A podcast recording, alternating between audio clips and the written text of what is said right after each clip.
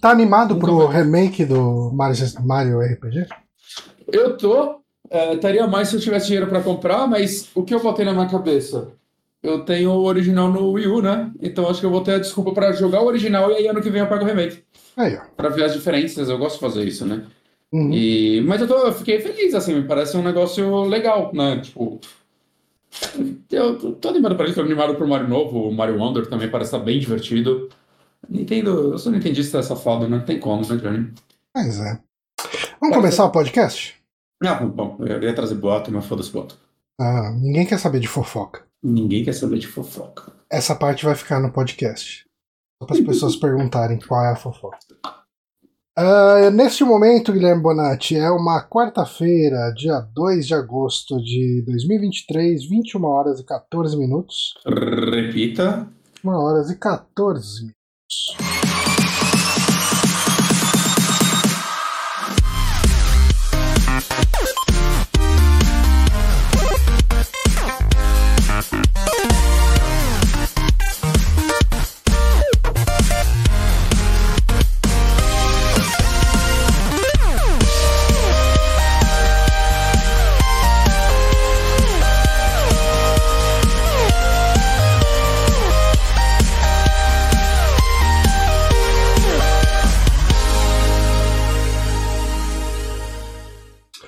Sim, começando mais um Saque Podcast, o Super Amigos Cast. Eu sou o Johnny Santos, estou aqui com o Guilherme Bonatti. Oi. Meu Deixa eu Deus, e a acender pistache fazendo muito barulho aqui atrás. Acender a luz para ficar com a cara estourada. Ah, Ah, é verdade, eu não peguei a luz hoje. Agora tá tarde demais. Tá no móvel lá atrás. aqui fica melhor, fica melhor a taxa de quadros. É, a- a- semana que vem o meu quarto vai estar mais arrumado. Eu vou montar a estante. E aí. Quanto tempo você tá com esse estante aí? Ah, um mês. Eu acredito que você vai conseguir montar a estante. O que você estava esperando É. para montar a estante? Ah, porque eu não, eu não parei os últimos tempos, né, cara? Eu, tipo, Ah, não, aconteceu muita coisa. Então. Teve a interação da pistache, depois ela saiu, aí semana passada eu fui num evento. Tipo, esse final de semana eu vou pra Curitiba, pra ficar aí o aviso. Verdade, É, né? Você vai. Vou tocar tocar. no bar Blood, Bla- Blood, se não me engano. É, o nome é Blood alguma coisa. Eu Deveria ter me preparado melhor. Vou tocar lá como eu lembro, vai ficar de cover junto com um cover de Amon Amarth. Cham- então- Chamou o Zabuzeta? O Zabuza não, não tá fora do Brasil? Acho que não. Quem tá é a ex dele. Hum, Eu jurava que o Zabuza tava fora da- do Brasil. Vou mandar um. O Danilo Dias vai dar uma passadinha. Uhum. É... Vou vou falar o Zabuza, eu não sabia que ele tava em Curitiba. Pra mim ele tinha saído. Não. Porque eu vi ele postando algo no Twitter alguma vez. De, sei lá, tem outro país. Mas talvez ele tenha ido pra viajar, não sei. Será que eu tô confundindo? Eu acho que ele ainda tá lá em Curitiba. É, só- é fácil, é só stalkear as redes Ah, tô, sociais tô, dele tô, tô abrindo agora o Twitter dele. e ver onde ele tá andando de bicicleta. É verdade. Ó, tipo, olhando aqui o trajeto que ele fez recentemente, eu acredito que isso seja Curitiba. Top. Meu Deus do céu. Não, é, é, é totalmente Curitiba, porque no zoom out do mapa tá escrito Curitiba. Então, a, me- a menos que tenha uma Curitiba, sei lá, no Texas, ele tá em Curitiba. a gente Paraná. pode xingar o Lemon Musk agora? Pode todas as vezes que quiser. O que ele fez com o meu tweet deck, cara? Eu fui procurar os Zabuza, cliquei nele, criei uma coluna dos Zabuza pra stalkear ele em tempo integral, eu não conseguia tirar. Tomar no cu, mano. E Devolve meu ainda, deck bom. ainda tá funcionando o Twitch Deck? Porque falaram Mas que, falaram que ia ser só pra quem tem. É, então, não sei, por Blue? enquanto tá. Só que o lance dele é que ele eventualmente para de atualizar e eu tenho que dar um F5. Hum. É, beleza. É, tá uma porcaria. Eu tenho, eu tenho- que me forçar a usar mais o Blue Sky. É que eu entro lá e eu só vejo o New Gaiman postando. Aí eu, ah, É, o, Neil Ga- o? Neil Gaiman tá totalmente ativo no Blue Sky, né? É, ele, ele abraçou a causa. Uhum. É, ali eu entro no Blue Sky e não, não tem muita coisa mesmo, não. Eu tô até tentando postar o que eu posto no Twitter no Blue Sky. Eu queria muito Uhum. que o Blue Sky pegasse, sabe? Ah, seria tão bom que as pessoas que usam Twitter se as pessoas que usam Twitter É que, migrassem pra ela. Porque assim, o thread. O é threads, que mudar muita coisa, né? Tipo, de integração mesmo. né? Você pensar que o Twitter tá integrado a várias plataformas hoje em dia, tipo, videogames, essas coisas, É. né? Serviços que você se cadastra com o Twitter, né? Mas agora parece que essas API tudo pararam de funcionar, né? É. É, tipo, as, as APIs estão parando aos poucos, porque o. Principalmente as que consultam o Twitter, né? As que postam meio que tá funcionando ainda. Ah, sim. Mas um monte de site tá falando. Tipo, o Google, né? Antigamente, quando você procurava alguma coisa Uhum. relacionada com o Twitter, ele trazia os tweets na home, né? Tipo, na, na tela de, de resultado da pesquisa. E... Não dá mais. Não, não dá mais. Tipo, Nossa. o Elão ali deu cortada nas API, porque. É, então. coloca o pessoal o usar- Bruce, acho que tem que investir nessas coisas, né? Eu acho que é bem importante, porque eu tô, e Twitter fazia, tipo, ele parecia que ele estava integrado ao ambiente internet o tempo todo. E o Twitter tá perdendo isso, e, mas eu acho que isso é importante para Pelo menos pro meu uso, isso é importante. Uhum. Eu posso estar falando uma merda e isso ser, tipo, mano, foda-se, ninguém usa essa bosta mais. Pois é, né, cara? É Essa rede social moribunda que a gente segue usando, porque, Moribunda. porque não tem outra coisa pra usar ainda. É, Eu tô, é. eu tô dividindo meu uso entre ela e, e o Blue Sky. Ah, eu tô usando cada vez menos. É, eu tô usando cada vez menos redes sociais. talvez Uhum. isso.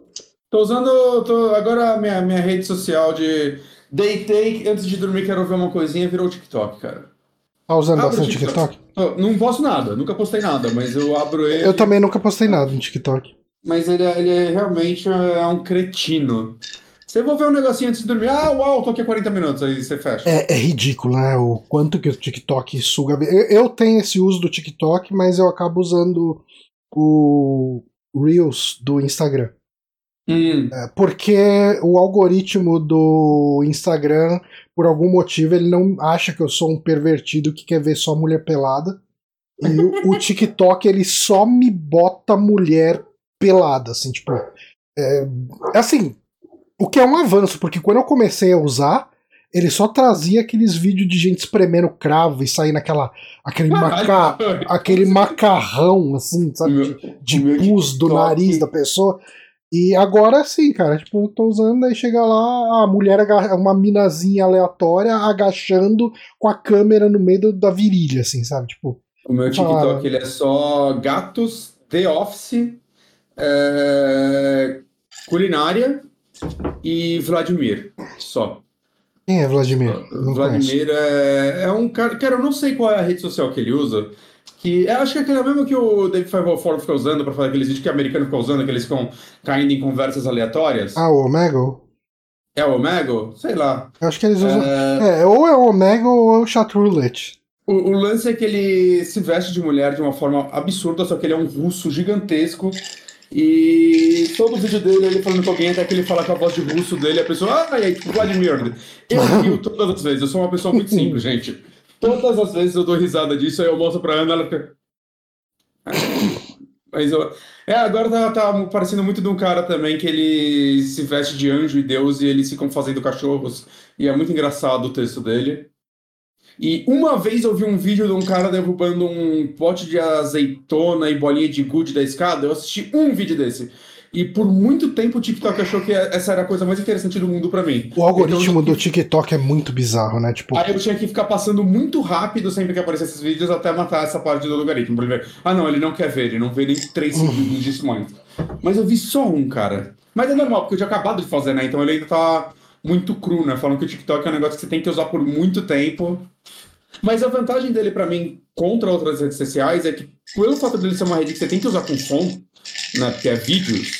hum, é, ele não come espaços do meu dia como o Twitter comia, por exemplo. hum. Eu não vou dar uma olhadinha nele à tarde. Eu olho literalmente antes de dormir. Que não dá, eu tô aqui trabalhando, tô com fone, tô fazendo isso, tô fazendo aquilo. Mas não vou, tipo, ah, deixa eu pegar o celular, aumentar o volume dele e ficar vendo uns vídeos aleatórios. É, não, não dá. Porque vídeo demanda um pouquinho mais de esforço pelo fato de ter áudio. Então, pra mim, tá sendo bom porque é uma rede que eu consigo me policiar mais o uso. Bem justo. Eu Essa acabo é fazendo. nosso- Esse meu uso. TikTok. É, eu acabo usando muito mais os shorts do YouTube e o Reels do Instagram. Hum. O Insta, que é a mesma merda, né? Tipo, os três são a mesma coisa. Ah, ah, eu tô seguindo aquela menina que faz aqueles vídeos de point and click também, bizarros. Ah, é muito bom. Nossa, é- só que ela, como eu acho que eu não vi muitos vídeos seguidos no TikTok, ele não aparece no random, então tem que entrar nos que eu tô seguindo, aí se tem Hum. coisa nova dela, aparece. Né? É Mas- bem raro, né, ela postar. É, porque imagina o trampo também Não, é bem. vídeos, é, né? Não, é, não é algo que ela deve fazer no, no, né, com o celular em cinco minutos. É, mas eu acho excelente assim, o conteúdo dela. É, eu fico vendo no, no Shorts, fico vendo, tipo, cena de The Office né, também. É, O, tem aquele cara manual, não é manual do mundo, é um, esqueci o nome. É um cara que ele chega, ele pega esses life hack de, de internet e faz um vídeo falando, será que funciona? E ele faz um negócio completamente diferente do que a pessoa ensinou e Uhum. reclama que não funcionou. Mas isso não é, assim, não é intencional. Ele chega e fala: Ah, eu não tenho isso. Quer dizer, assim, a maior parte, a maior parte dos vídeos dele ele tenta fazer exatamente o que está sendo ensinado. uhum. Mas às vezes ele chega, ele faz umas substituições. Ah, eu não tenho essa farinha que ele tá usando, eu vou usar essa outra farinha. Ó, gente, Hum. não funciona mesmo, não, hein? Isso aqui é falso. Oh, porra, cara, você Mas- fez substituição? Ah, mas eu acho que isso é legal, cara, no sentido, tipo. Eu, eu já fiz substituição de, de coisas em culinária que às vezes funciona, às vezes não. Ah, que. Não, não, mas não é de culinária. Geralmente é Ah. life hack. Tipo, ah, eu vou Aí usar. põe farinha aí pra mim. Não, eu vou usar essa farinha pra colar, sei lá, um dente. Não Ah. que isso aconteça. Aí ele chega e fala: ah, vou, ao invés de usar, sei lá, farinha de mandioca, eu vou usar Panko. fa- panko. Ah, não funcionou, gente. Mas isso acontece só de vez em quando. Ah, e aparece também bastante Filha da puta. short do, do. do coisa lá do. Manual do Mundo, eu também vejo. Ah, umas besteiras, assim. É, é muito bom que a pistache tá completamente fora do ângulo e eu faço carinho nela e as pessoas só vê eu fazendo assim com a mão, sem nenhum sentido, assim, Uhum. só parece um maluco. Mas ela subiu na mesa. Justo. Ah, vamos falar de joguinho que a gente andou jogando? Bora. Se sobrar tempo, no final, eu dou umas, umas primeiras impressões de Final Fantasy XVI. É, eu só baixei ele e abri só pra ver, mas vai demorar um pouquinho pra eu pegar ele É, então, eu, eu não quero cravar nenhuma opinião sobre ele, porque eu acho que eu joguei tipo umas 7 horas. Ah, esse jogo assim demora, né? é, eu, eu acho que ele tem, tipo, em torno de entre 30 e 50 horas, dependendo do quão complexionista você for. Então, Uhum. quando- assim, no próximo saque eu falo dele. Ah, Ah, ok. então- Mas você pode dar uma impressão inicial, qualquer coisa. Eh, Será que eu posso dar uma impressão inicial Ah, agora? É. Tá positivo ou negativo? Ó, são Uma bosta? 9h26, eu vou falar até as 9h30. Tá. Ah, cara, eu tô gostando. Uhum. É, tem algumas coisas que estão me impressionando. Uhum. O, o teor de violência dele. Né, tipo. ah, ele, é, ele é bem, bem violento e sombrio. Ele abre numa pegada bem Game of Thrones, assim. Uhum. Pô, nível casamento vermelho, assim, sabe? Caraca. É, E, e, e, assim, ele tem um dramalhão japonês ali dele, né? Ah, mas sabe aquele jogo que você sente que quando você terminar ele vai passar um mês e você não vai conseguir lembrar nem o nome dos personagens? Caramba. É- essa é a impressão que eu tô tendo com essas primeiras horas É. do jogo. Né? Que pode crescer, né? Porque Pode é RPG, crescer, né? Pode crescer. É, Mas a- eu vi, eu vi gente falando que o ponto mais fraco dele é os personagens. Que a história é muito boa, mas os personagens não são tão aprofundados quanto eles poderiam ter sido. É, é, talvez, talvez. É, assim, é, eu consegui. Eu tava fazendo esse exercício enquanto eu fazia minha caminhada hoje. Eu consigo imaginar um jogo, tipo, tirando a questão da violência gráfica dele, Hum. eu consigo imaginar a história que ele tá contando sendo contada num Final Fantasy de. de Super Nintendo. Caramba. Tipo, é, ele não faz uso tão profundamente de recursos narrativos mega cinematográficos. Assim. Obviamente ele tem os CGs lindões É. da, da Square, que ela Isso faz. faz parte da apresentação dele, né? Eu Não É. sei. Mas eu, eu, eu não. eu não gosto da direção dos diálogos dele, sabe? É mesmo? É. Putz, Ah, e... tá. Mas tô- assim, tô- isso, isso não tá me incomodando, tá? É, é, tanto que assim, ontem eu comecei a jogar ele, devia ser umas nove da noite. Hum. Não, nove não. Eu acho que é, era umas oito por aí. Comecei a jogar ele e fui parar meia-noite e meia. Uhum. Ah, o combate dele é gostosinho, sabe? Tipo, ah, ele parece uma evolução. Ele parece um, Tipo, do meu- 7. Os vídeos É. faz pensando do 7. é uma evolução um pouquinho do 7 e do 15, Uhum. mas pensa que você joga com um personagem só.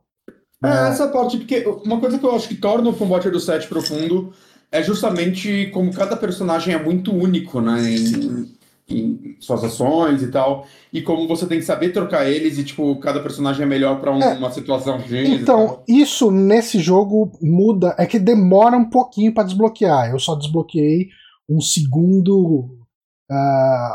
eu não lembro qual que é o nome que ele usa. Aelon. Basicamente, enfim, Summon. Eu desbloqueei Uhum. só um segundo Summon. Não é bem Summon, mas assim, você começa o jogo com o poder do fogo. Né, Uhum. ali e tal, e daí você vai ter uns golpes relacionados ao fogo. E aí você aperta o, o L2, Hum. você meio que muda a instância dele para o segundo summon. você- Eu não quero falar qual que é, porque é um pouco spoiler Tá. da história, mas você muda para essa outra instância e aí os seus golpes especiais mudam.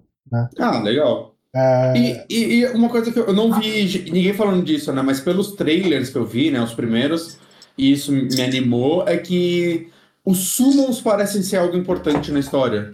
é, bem importante. A, a história dele, é, Bem que de no novo, 15 é- também era um pouco. A gente já deu 9,5, mas é, eu não vou entrar profundamente aqui. Ah, daí, quando a, quando a gente falar dele daqui duas semanas, eu tento me preparar para falar da história dele. Uhum. Mas ele tem um lance que me lembrou um pouco o Final Fantasy XIII. Não que eu lembre muito de Final Fantasy XIII, mas Uhum. tinha todo um lance de, de gentes que eram segregadas porque tinham uma relação com o cristal. E É, tinha, tinha isso, tinha isso. ele tem alguma coisa bem parecida com isso. Sabe? Tipo, Hum. ah, ele tem. Basicamente, você tem as pessoas normais, Uhum. aí você tem as pessoas marcadas, é, que são pessoas que conseguem. Ah, assim, meio, nesse universo dele, todo mundo usa magia. Ah, Uhum. Mas, assim, pessoas normais para usar magia, elas precisam usar um cristal. E o cristal, nessa época que o jogo se passa, tá ficando cada vez mais raro. Quem tem acesso a cristal é só quem é muito rico e meio que império controla quem vai ter acesso a cristal. Uhum. Ah, aí tem os marcados. Eu não lembro se é marcado o termo, mas é uma coisa bem parecida com isso. É, e esses caras. Possivelmente não é marcados, tá? Mas é alguma coisa Hum. nessa linha. Ah, essas pessoas elas podem usar magia normalmente. Né? Tipo, mesmo sem usar cristal. Só que, ah, como eles são meio que uma minoria, as pessoas que não podem usar cristal escravizam essas pessoas e transformam Uhum. elas em guerreiro, em mercenário. E assim, eles são tratados como lixo. Assim. Ah, tem uma cena muito vergonha alheia, assim, é muito na cara, né? Muito on the nose. é, Hum. de uma mãe que fala: Ah, chega um cara e fala: Ah, e, e seu filho nasceu? Não, é, aquela porcaria era um marcado. Eu, eu dei pro governo aquela porcaria, eu dei pro, pro, pro império. Nossa. Ah, eu não quero ter nada com essa merda dessas pessoas, sabe? Tipo, é bem, bem. Bem na cara mesmo, bem. Zero, zero sutileza. E E- depois fiquei falar do meu Kojiminha. E tem os dominantes, né? Os dominantes, eles são. É tipo um nível acima desses, desses carinhas, desses marcados, que eles conseguem controlar e se transformar ah, num summon. Só que tem. Teoricamente, existe uma regra que não pode ter su- dois summons de um mesmo elemento. Né? Tipo, Uhum. pra surgir um outro, o primeiro tem que morrer. E uma boa parte da trama aí é, envolve o lance de dois summons de fogo. É, o irmão do seu protagonista é, ele é o, o, o dominante da Fênix. Uhum. E aparece um outro personagem que é dominante do Ifrit. Uh, e, e, aí, enfim, a trama começa com isso. Né? Acho que falar além disso envolve alguns spoilers aí da, da primeira hora de jogo, que para quem não sabe, de repente pode ser impactante ver essa cena acontecendo. Não, ok, eu, eu, eu já vi gente falando também que o começo é bem legal, tem algo bem grande que quando fala eu ainda não vejo. Uhum. Mas assim, então... é, tô gostando do jogo, tô gostando bastante. Toda sessão de jogo que eu pego para jogar ele é, é umas três horas ali, quatro horas. Uhum. Uh, mas é o que eu tô falando. Eu sinto que quando eu terminar esse jogo vai passar um mês e eu não vou lembrar mais nada dele. É, isso, isso para mim me entristece um pouco por ser Final Fantasy, saca? Eu, uhum. eu acho que todos que eu joguei são memoráveis em algum ponto. É. Né? Então. É engraçado, é engraçado que o Final Fantasy XV eu gosto muito menos dele como jogo do que eu tô gostando do 16. Uhum. Ah, eu, eu, acho as mecânicas dele muito confusas, sei lá, eu acho ele muito bagunçado. É, uhum. o 15. Só que aquele final dele me pegou de um jeito que eu não vou esquecer nunca. Eu, eu, eu realmente amo Final Fantasy XV, acho que eu, eu aceito isso, eu amo esse uhum. jogo. Só que ele quando ele saiu, ele foi um jogo tipo, ah, eu tava precisando daquele jogo naquele momento, saca? Mas eu gosto do clima, da vibe dele. Ele tem uma porrada de problemas. Mas eu acho ele um jogo tão gostoso de se experienciar. É, eu gosto geral. muito do clima, do clima da broderagem. É, eu gosto, eu gosto. Eu gosto do, dos brothers andando e aquele final, cara, tipo. Aquele final é maravilhoso. Eu acho que eu nunca chorei tanto com um videogame. assim, foi, foi uma, uma época muito específica da minha vida e tal. É, a mesma coisa. Mas quando veio aquele final, cara, mas assim, eu, eu molhava o controle com minhas lágrimas. Caralho. Foi assim, eu chorei muito. Uhum. Uh, mas é isso, isso é o, a, pré, a prévia dos primeiros das primeiras horas de Final Fantasy XVI. Tô gostando, o combatezinho dele é bacaninha. Uh, é aquele combate meio termo, sabe? Ele é divertido. Ele não é mega complexo, é um combate que consiste em você ficar atacando e esquivando. Sabe? Tipo, uhum. é aquele lance meio esquivar na hora certa.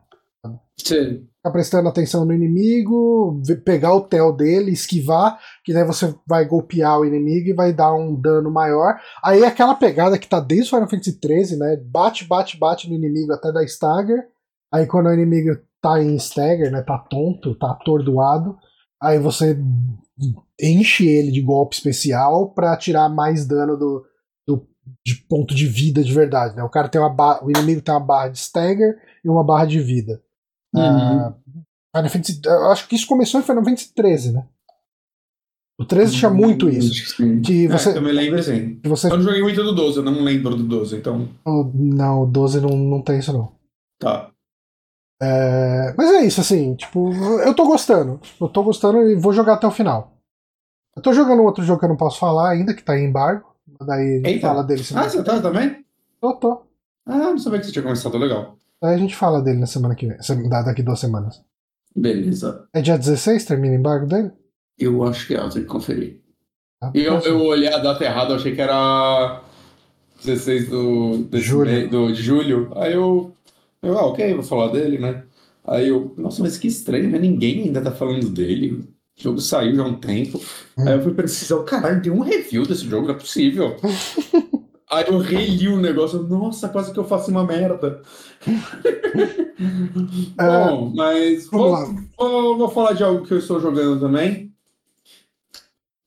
É, bom, estou jogando uns joguetes, Johnny, que eu fiquei bem curioso que chama Unholy. Né? A gente o Inhole. ele.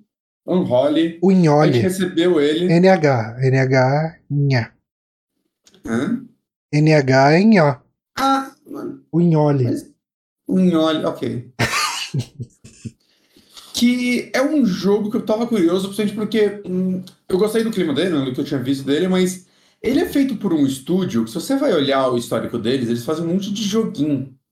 É, eles fazem joguinhos tipo um jogo que chama Acidente. Esse é o nome do jogo. E aí você. É, parece muito aqueles joguinhos feitos em Unity, que é tipo, teve um acidente na rua, aí você é tipo o guardinha que vai lá, sei lá, cara, só ajudar o acidente. Aqueles joguinhos bem saca, joguinho. Hum. É, então ele faz um monte desses jogos, é, ele é estúdio de suporte de uma porrada de jogo, mas esse é meio que o. Por, por tudo que eu vi no histórico deles, é o estúdio chamado Wallet Games. É o primeiro jogo que tem uma cara autoral dele, saca? Que a impressão que dá é que, tipo, putz, a, a gente tá aqui trabalhando nessas paradas que é o que paga as contas, mas a gente quer fazer um jogo, saca? A gente quer fazer um jogo nosso, um jogo grande, um jogo da hora. Finalmente saiu a aprovação do edital que eles estavam querendo. É, provavelmente o, eles foram fazendo em paralelo, né? Deve ser algum estúdio pequeno, alguma coisa assim. E, bom, esse jogo acabou de sair, ele saiu dia 20 de julho. É, eu tô, tô jogando ele, eu tô mais ou menos na metade já, ele não é muito longo. Eu tô no capítulo 4, acho que são uns 7, 8. É, e qual a história dele, né? Você é uma mãe que você faz parte de um culto e logo no começo rola umas merda que basicamente o seu filho é sacrificado pelo culto. E você. Foda quando isso acontece. É? Foda, né? Foda assim, quando é, acontece. É, e, e, essa primeira parte já me disparou um monte de alertas, que é tipo. Caralho, que história corrida, mano. Não tem nada acontecendo. A criança já foi sacrificada. Você já tá, meu Deus, eu fui enganado. Enganada por quem, saca? Que caralho tá acontecendo? É, mas seu filho foi sacrificado. E logo no começo, assim, né, após isso, né, acho que não passou muito tempo, passou um tempinho, é, mostra você indo, tipo, visitar a casa do seu pai, vocês já não se falavam há um tempo, né, e lá você começa a mexer no coisas do seu pai, porque parece que ele era, ele chegou a fazer parte do culto e os caralho. E, resumindo, assim, é, você encontra algumas coisas meio louconas que te leva para uns mundos paralelos, é, onde você começa a meio querer desvendar e, e desvendar o porquê isso aconteceu e meio que se vingar, né? E talvez resgatar seu filho de algum outro lugar, será? Quem sabe? Eu não sei. E ele é um jogo curioso, sim, cara, porque ele não é um jogo de terror daqueles Fuja do Monstro, né? Apesar hum. dele ser um jogo é, de stealth, né? Terror stealth com puzzles. É, você tem. Caralho, Stash, ela quer muito comer tudo que aparece no vídeo. Ela tá pulando no monitor. Ele tem um lance meio místico, né? De você pegar umas máscaras que você vê coisas no além e tal. E você tem um estilingue, né? Que você usa ele de diversas formas. Né? Ele tem uma, uma bolinha padrão, né? Que na verdade elas são tipo energias que você pega uns defuntos e coisa do tipo que ela serve tanto para chamar a atenção do inimigo quanto para interagir com objetos, talvez fazer alguns puzzles, por exemplo, você vê uma caixa elétrica, você tira nela, é, vai acontecer algo, você tem, sei lá, uns barril que explode, né, que você pode matar os inimigos, você conseguir chamar a atenção para perto do barril explodir, e eu tenho uma segunda pedrinha, eu acho que tem uma terceira pelo espaço no inventário, que eu ainda não peguei, e é tipo um estilingue de fumaça que você cria um campo que você fica lá stealth, né, basicamente hum. é isso é para ser passado despercebido, tanto por inimigos quanto por coisas do cenário. E, cara, assim. Eu quero tentar jogar mais um pouco, mas. É, eu acho que ele é um jogo que, para tudo que ele tem de interessante, ele tem de mal acabado, assim, né? Desde, hum. tipo, a performance desse jogo no computador tá horrorosa. Ele, por enquanto, acho que ele só saiu no computador, ele ainda não saiu nos consoles, mas ele vai sair. Mas ele é bem aqueles jogos na Unreal que estão saindo, acontecendo muito recentemente, que, cara, ele tem. Agora eu vou entrar um pouquinho técnico em coisas que eu não entendo muito bem, mas ele tem aqueles problemas de. Pra mim, eu não vi. Eu não vi nenhum review desse jogo, porque ninguém tá falando dele, basicamente. Mas ele tá com aqueles problemas que parece de compilação de shader que muito jogo da Unreal tá tendo, que basicamente a primeira coisa que acontece, que a primeira vez que aparece qualquer coisa nova no cenário, e não só de objetos, mas ações e às vezes animações, o que for. Cara, o jogo ele começa a dar, virar um PowerPoint, assim. Hum. Saca? Ele fica. E é desconfortável porque acontece. Quando, se o problema é esse, eu não cheguei a rejogar cenas que eu joguei, mas parece ser muito esse, porque assim, eu entro numa sala, o jogo vira um PowerPoint. E depois de um tempo ele fica normal. E falando que quando os jogos são assim, basicamente você. Se você der um load no save e rejogar essa mesma parte, ela vai rodar lisa. Hum. Ninguém faz isso, sabe? Se você for Não. jogar uma segunda vez. Então, assim, a minha, minha experiência desse jogo tá sendo toda hora que eu abro uma porta, o jogo vira um PowerPoint absurdo, assim. Saca? Você vira a câmera, é aquelas congeladas, e eu, meu Deus, cara, saca? É, é desagradável jogar assim, né? Eu acho que ninguém acha que isso não influencia a experiência. É um problema que tá tendo com muito jogo recentemente no computador. Mas é o primeiro que eu jogo. Hum. Eu vejo isso e, nossa, é muito, muito incômodo. É, e falam que esse Ele é problema. bem realista, né? Ele é, ele é bonito. E esse é um ponto, cara. Ele é um jogo bonito e que, tipo, saca, não é aquele jogo de asset store, saca? É, tudo é muito bem pensado. É, é, a gente tá vendo uma cena do capítulo 2 do jogo, mas depois ele vai pras partes no, do sobrenatural. Se puder dar até uma adiantadinha no vídeo depois. Hum. Que, cara, é uns cenários muito criativos, saca? É... Visualmente ele é um jogo bem legal. E, e eu acho que a narrativa dele, por mais que eu tá- esteja achando estranho ela, ela tem seus momentos, ela tem o seu. Saca, ela, é- ela é meio original, assim, a forma como ela tenta contar. Ela não é uma historinha que eu ando vendo muito em jogos de terror. Né? E eu gosto do fato dele ser um jogo de terror stealth, mas ele ser um jogo mais ativo, né? Não é só você ficar escondido atrás de caixa, né? Você tem o seu estilingue que você pode interagir com os objetos, você pode chamar a atenção do inimigo, você pode né, até matar eles se você conseguir, sei lá, explodir algo perto deles. Ah, eu falei que eu não consegui, mas eu consegui. Eu peguei uma terceira, uma terceira pedrinha de estilingue que é uma é uma vermelha, mas por enquanto eu só usei ela para quebrar uns objetos específicos que abrem umas passagens. Hum. É, ele tem, tipo, eu acho que uns, os momentos que ele mais brilha são as partes de exploração e puzzle, saca? Ele tem uns puzzlezinhos simples, mas criativos, né, legais. Mas assim, além da parte técnica né, que eu tô reclamando, que eu espero que eles arrumem, e que esse tipo de problema é meio preocupante, porque falam que sempre que tem um update no jogo, ele basicamente reseta a parada e você começa a Eu, travar é. tudo de novo. Né? Não sei se isso vai ser o caso desse jogo, ele vai ser um grande update, acho que saiu hoje.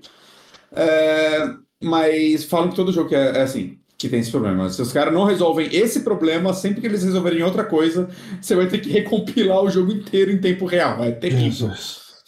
É, então, assim, se alguém tem interesse nele, eu acho que eu recomendo isso para ser no console, assim, porque. lá- Isso só acontece em P... isso- acontece Esse em é um PC? problema, pelo que eu sei, específico de PC da Unreal Engine quando o jogo não tá muito bem acabado. Hum. Mas a outra parte é. Ah, eu não gosto das partes stealth desse jogo, apesar de eu estar elogiando o fato dele te dar opções.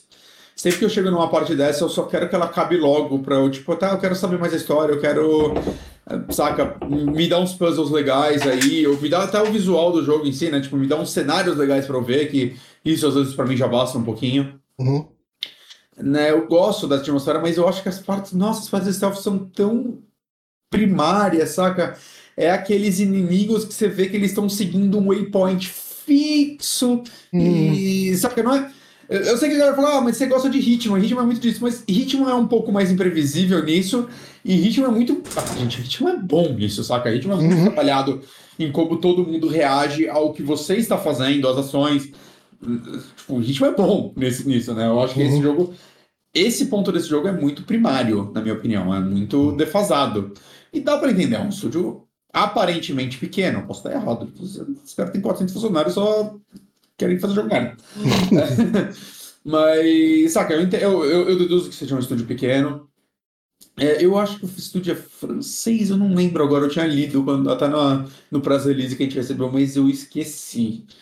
É, mas saca, assim, me entristece um pouco porque todo o problema desse jogo eu sinto que é técnico, né? Até a parte do stealth ser. As partes stealth serem muito chatas, é técnico, saca? Eles não tiveram até a técnica, o conhecimento, know-how, ou até o tempo pra deixar essa parte mais bem acabada. É, então, assim, é um jogo, saca? Ele não é um, um cash grabzinho qualquer, assim. Os caras, putz, é, um- é um jogo que a galera tentou fazer um jogo maneiro aí. Aham. E o jogo não é ruim. Saca? É mal Só acabado. é- Sério, o site tá escalando baixo. Estão indo na câmera. É, Eles, é, então, e, e, assim, ele é muito bugadinho, assim, uma vez eu liguei a, a câmera, a visão da máscara, e eu não conseguia desativar mais ela, eu apertava o botão e ele não desativava, ele não tirava a máscara. E aí só depois que eu morri eu consegui ativar e desativar. Eu até achei, ah, essa parte deve ser forçada para ficar assim. Aí eu morri, e aí, quando eu voltei, ah, não, não, agora tá funcionando normalmente. É tipo, bugou ali. Às vezes você chega numa porta, aparece lá, aperte F pra abrir ela. Eu tô jogando teclado e mouse. E aí você aperta F, ela não abre. Aí você aperta F de novo, ela não abre. Aí você aperta uma terceira vez, às vezes ela abre. Às vezes você tem que... Se você tá um pouquinho em movimento, mesmo aparecendo o negócio, a porta não abre. E isso é terrível porque é um jogo stealth. Você às vezes, tipo, ah, o inimigo. Eu tô aproveitando o waypoint do inimigo para abrir essa porta. Ou ele já tá virando e eu não tô conseguindo abrir a porta da porta. Saca? É tipo, isso. Isso não é bom. Isso é muito ruim. Se você morrer por causa disso, é muito frustrante. Não, total. É... E esse Saca? é um dos problemas que quando você morre e volta, ele estabiliza. Não, mas é, ele estabiliza isso depois? Não, isso daí ó, dá pra ver que, tipo, às vezes aparece o, a tecla de interação mas você ainda não tá no ângulo que ele quer que você interaja, saca? Então você tem que dar uma mexidinha pra. Mesmo estando aparecendo o cursor lá de que agora dá para você interagir, ainda não dá. Mexe mais um pouquinho. Nossa, que saca? Tristeza. Isso. É, então isso é bem frustrante, saca? É... Cara, não sei, ele tem muito, muito probleminha desse tipo. Ele tem, tipo, um sistema de evolução. Tipo, olha, olha que louco, ele tem uma parte. Eu cheguei numa parte que você pode comprar skin, skills pro jogo, né? E o jogo quer que você compre a primeira skill, a única liberada nessa parte, é uma skill você sair correndo e deslizar. E por quê? Porque o tutorial dessa skill é basicamente tem uma porta que você abre ela, mas ela fecha, então você tem que ir rápido e passar por parte dela. Isso acontece, eu interagi com o um negócio de comprar skill, e aí tava falando um negócio que custava um ponto e eu tava com zero pontos. Hum. Aí eu, tá bom, eu, ué, estranho, né? Que o jogo tá tipo um tutorial, assim, como comprar? Eu cliquei assim, tá, não compro, tem um ponto. Eu fechei, fui avançar, aí eu cheguei nessa porta e tem que deslizar, e apareceu o tutorial de deslizar, da habilidade que eu não tinha. Hum. Eu, ué, perdi alguma coisa, eu voltei mexendo no negócio de novo e apareceu um ponto. Tipo, caralho, mano. Que merda. O negócio só não carregou o ponto de skill que eu tinha pra poder comprar skill e, e avançar, saca? Tipo, caralho. E outra, nossa, uma coisa que me irrita muito, Johnny, que eu tava quase pegando. Eu só não coloquei o controle que eu fiquei com, com preguiça de pegar o negocinho que eu uso pra plugar o controle. Quando você também interage com, com objetos, lá, sei lá, Gone Home, sei lá, uhum. um monte de jogo, né? Você, aparece um objeto e você roda ele. Para você rodar o objeto, você roda com o mouse. Mano, eu, pego o objeto, você tem que, eu juro, você tem que levantar o mouse e passar ele umas cinco vezes para conseguir dar uma volta no objeto. Cara. Porque, o, sabe, tem uma parte que eu tava. Tipo, a sensibilidade da rotação não é muito boa. É muito ruim. Hum. E, e, tipo, não tem como. Tipo, no. Eu coloquei a rotação do personagem no máximo. Eu nunca mexo em sensibilidade de mouse. É uhum. É muito raro, muito raro. Eu não sou se. Saca? Ah, o jogo deixa isso como padrão, é, é a velocidade que ele quer. Cara, assim, eu tava numa parte que eu tava descendo uma escada, que é aquela escada que você vai, vira, tá ligado? E dá uns 180 uhum. graus. Pô, pra dar os 180 graus eu tinha que dar três passadas do mouse no, no negócio. Eu falei, não, isso tá ridículo. aí eu coloquei no máximo e, tipo, abaixou pra uma e meia. Que ainda é ridículo. Sim. Mas objeto, eu abri uma. Eu peguei numa parte que você tá na casa do seu pai, eu abri uma. É tipo uma mala e tem vários objetos. Você, tipo. Não, não aparece um cursor de mouse, você vai mexendo e ele vai mexendo a câmera com uma bolinha no meio, saca? Como se você estivesse mexendo, sei lá, sua cabeça. Mano, pra chegar de um canto pro outro, mas demorava tanto. Eu, é, eu perdi as contas, tipo, eu tava mexendo no negócio no canto esquerdo, eu queria mexer no direito. Mano, é tanta batalha. É tipo. Como vocês pensam isso assim? Como vocês me otimizaram tão mal, assim, a experiência de usuário de usar um teclado e mouse no computador não é um jogo em primeira pessoa. Saca? É... Eu sei que eu. Ah, eu só ligo o controle. Eu nem sei se o controle resolve, tá? Não, não, uhum. liguei. Eu sei que ele tem suporte, mas eu, eu não tentei. Deve resolver. Mas é tipo, porra, você lançou um jogo só para computador. É um jogo em primeira pessoa. A maioria das pessoas vão jogando teclado e mouse. Eu tô falando a maioria, talvez venha tirar do cu, mas uma parcela de pessoas. Não, né? Muita gente joga. É. Eu chutaria que é a maioria. Eu também, eu também, mas eu posso estar errado que hoje em dia a gente liga o computador na TV e por aí vai. Uhum. Né? Mas, beleza, whatever, cara. Tipo, você.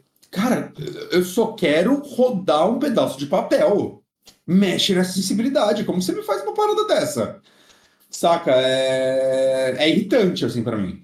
É... E isso não melhorou quando eu mexi na sensibilidade. Então, é tipo. É... Ou se melhorou, foi não foi perceptível bastante pra mim. É, então, assim, cara, é um jogo que eu, eu- eu me entristece, assim, porque normalmente é um jogo, é um da- daquele jogo que você vê que a galera que fez ele tem um carinho, eles queriam fazer um jogo legal e realmente eles não fizeram um jogo ruim até onde eu joguei. Eu não botaria ele como um jogo ruim. Mas, saca, ele não é um jogo bom. Não é um jogo que eu Hum. recomende você comprar hoje. Mesmo assim, tipo, ele custa 100 reais no Steam. Não, não é o maior preço do mundo, não é barato também. Não, mas pra um jogo com tanto defeitinho assim. É porque eu acho que se ele tivesse bem acabado, saca? Se ele tivesse polido e tudo mais, ah, 100 reais é um jogo, saca? É um jogo, é um jogo bonito, é um jogo, saca? Que você vê que teve um trabalho de assets aí, Aham. né? Ele, ele é um jogo bonito, mano. Assim, um Sim. jogo- e, e com ideias legais, ideias, algumas ideias um pouquinho originais, né? Tá, você pode trocar o estilingue pelo arco de Tiff e falar que pode ser duas armas parecidas? Beleza, saca? Mas não é, não é o padrão que a gente vê nesse tipo de jogo hoje em dia. É, ele tá tentando contar uma história, mas eu estou achando ela meio corrida e maluca. Ele tem muita cutscene, saca? Mas é tipo. Talvez daqui a alguns meses eles consigam arrumar tudo que eu falei e uma pessoa que tá jogando esse jogo daqui a um ano vai ouvir esse podcast e falar, porra, ele tá falando merda. Eu, eu Uhum. espero que isso seja verdade. Eu espero que, tipo, daqui a um ano eles arrumem esse jogo de uma forma que ele se torne um jogo incrível. Mas hoje a experiência que eu estou tendo com ele tá bem desanimadora, assim. Eu, é, é que ele é um jogo de umas 5 horas, pelo que eu vi. E eu, eu- às vezes eu penso, tipo, ah, se eu jogar meia hora por dia, eu acabo ele em não muito tempo e dá pra fazer isso.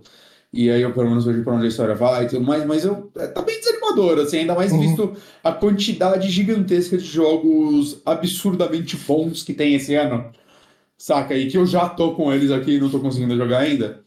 É tipo. É uma pena. Mas. Unholy, acho que. Minha recomendação é. Fica de olho pra ver se arrumam e se arrumarem e ele te chamou a atenção, vale a pena pegar. Você disse que tá mais ou menos na metade, com quanto tempo? Umas duas horas, mais ou menos. Ah, é um joguinho de umas 4, 5 horas, então. É, porque ele tem umas 5 horinhas. É que é que eu falo que eu tô na metade, que eu tô no capítulo 4 e acho que eles são oito capítulos. Mas pode ser que, tipo, o capítulo 3 foi bem grande. Saca? Então. Pode oscilar isso daí, mas. Acho que umas 5, 6 horas de jogo ele acaba. Ok.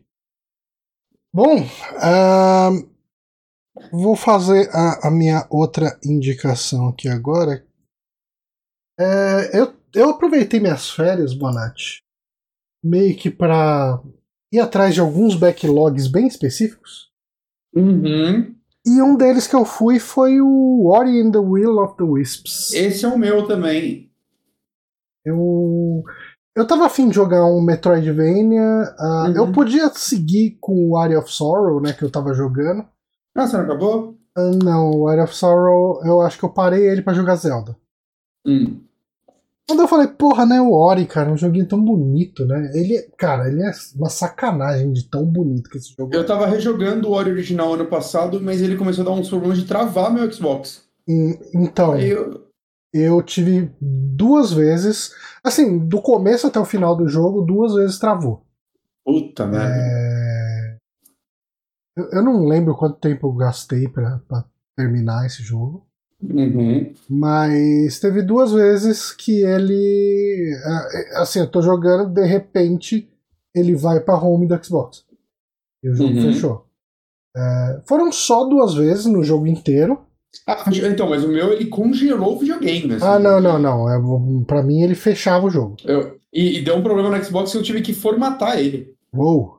É, eu pensei que eu tinha perdido o videogame, inclusive. Ele ligava e travava. E aí eu. enquanto, enquanto você jogava o Ori. Então, começou quando eu jogava o Ori e aí. Gata, o que você tá fazendo? Ela tá pulando a cortina. É, começou quando eu jogava o Ori e alastrou. E aí eu, putz, agora que eu arrumei, eu não vou tentar de novo. Eu já terminei Ori mesmo, foda-se. Uhum. E aí eu desinstalei, eu achei. Fiquei cagão, assim. É, é, assim, a única coisa que, ficou, que foi triste pra mim é que a segunda vez que travou foi durante a cutscene do final. Ai, você viu no YouTube? Não, então eu falei, ah, depois eu vejo no YouTube. Mas assim, Não é como se eu estivesse esperando um final mega surpreendente Ah, e inovador. É porque a historinha do 1 eu acho que é um big deal do jogo. Então, é uma historinha bonitinha. Assim, a história desse jogo é o Ori e seus amiguinhos da floresta. Eles encontram uma coruj- corujinha Uhum. ah, que tem uma asa zoada e ela não consegue voar. E daí eles estão cuidando da corujinha ah, pra ela aprender a voar. E no dia que ela vai aprender a voar, acontece uma merda na floresta. Tipo assim, na verdade a floresta já tá piorando já há algum tempo. Mas Uhum. ela acaba, tipo, os bichão grandes da floresta acaba é, levando, tipo, eles acabam derrubando ela. Não lembro direito o que acontece, mas enfim. Você passa uma boa parte do jogo. é, Você passa uma boa parte do jogo tentando achar a corujinha, que ficou perdida no meio da floresta. Uhum. E depois uma parte ainda maior do jogo ah, tentando recuperar a corujinha e recuperar a floresta. Ok. Recuperar ela porque ela, ela fica zoada. Uhum.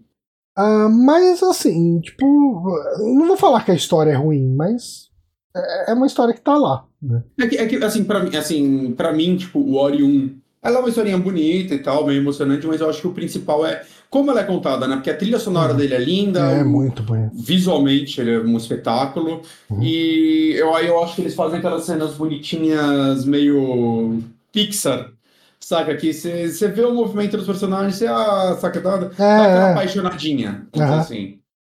Né? E eu, eu não sei se esse aqui. Porque isso me faz, tipo. Ah, eu não consigo jogar Ori 1 sem prestar atenção na história por causa disso. Porque isso torna Uhum. uma boa história pra mim, né? A forma como ela é contada. Aparentemente alguém fez gol. Aí, porra.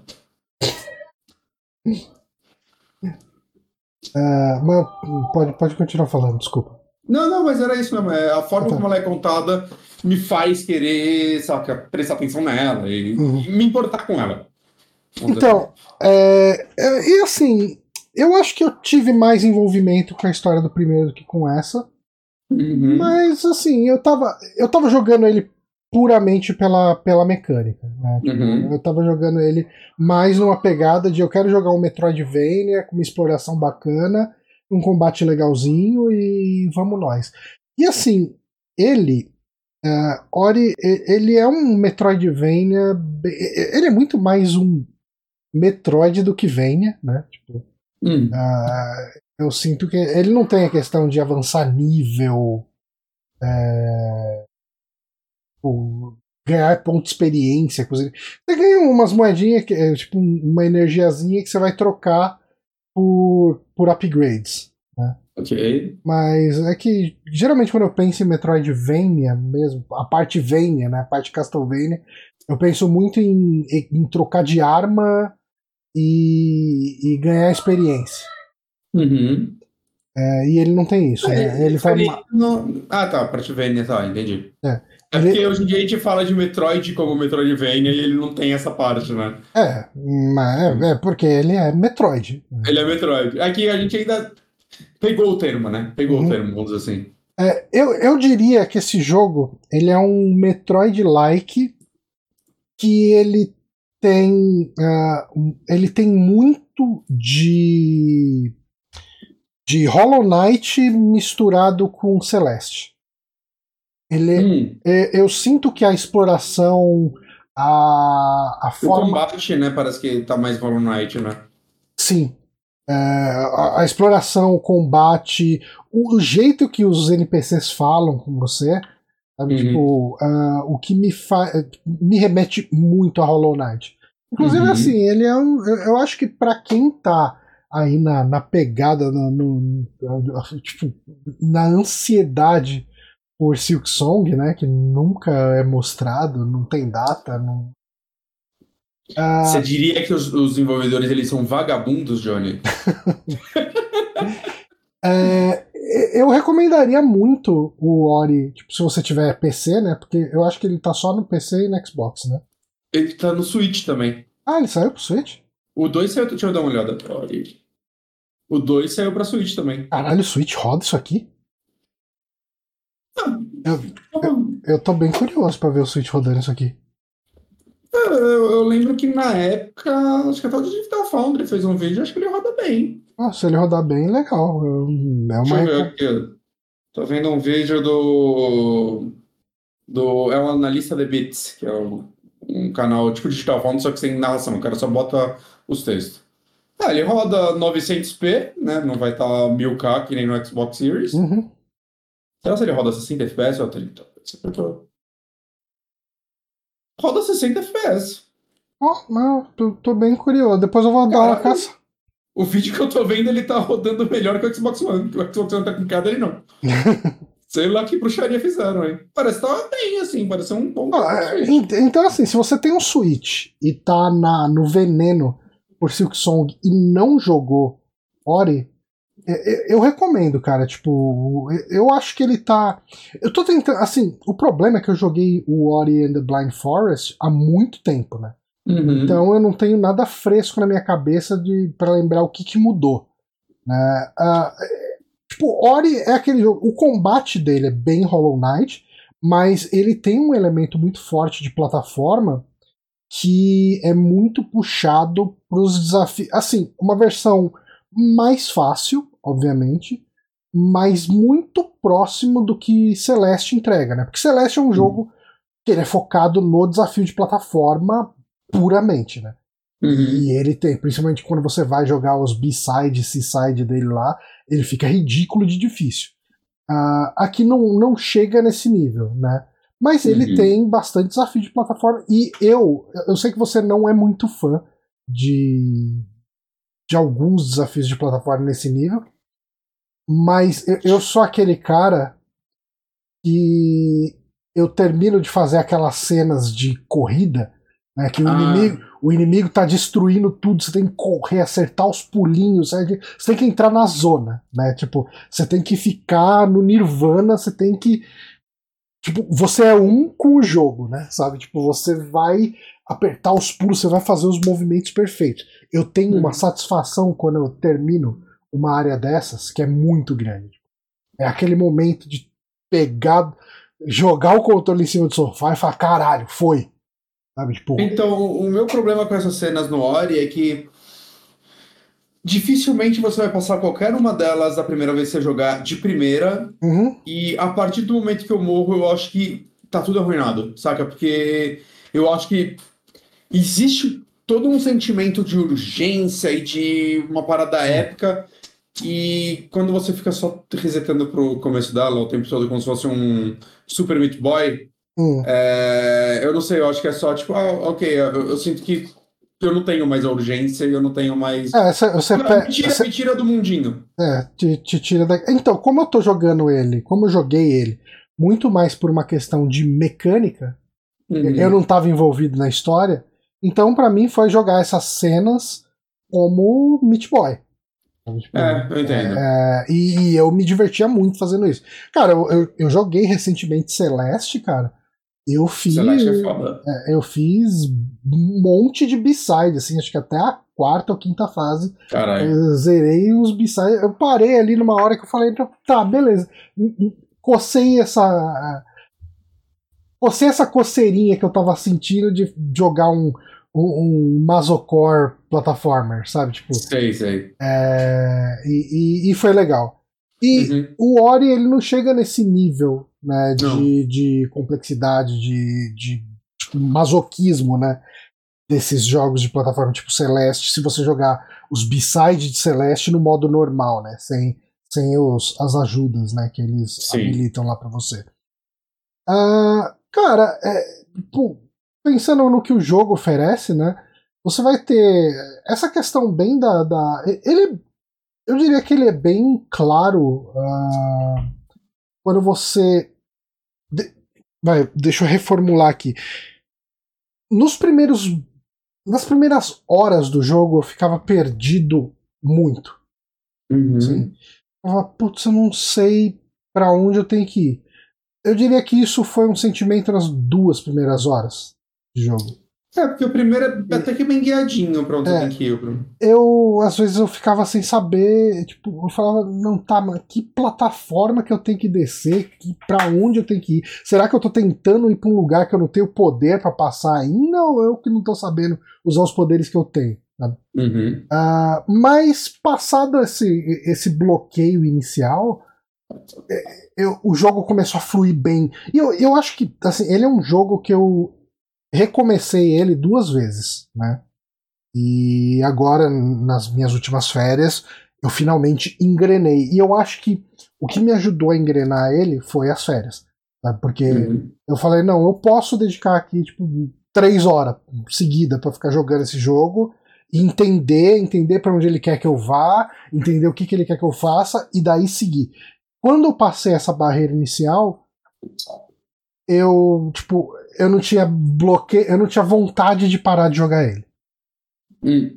É, mas quando, quando eu tava rejogando um, eu tive um pouquinho disso também, viu? É, tipo, uhum. quando, quando eu peguei, entrei no flow do jogo mesmo, comecei a liberar as habilidades e tudo mais, era tipo, putz, eu fiquei muito triste quando o meu videogame quase quebrou, porque eu, putz, eu tava me divertindo muito rejogando ele. Uhum. Né, eu acho que o Ori é um jogo.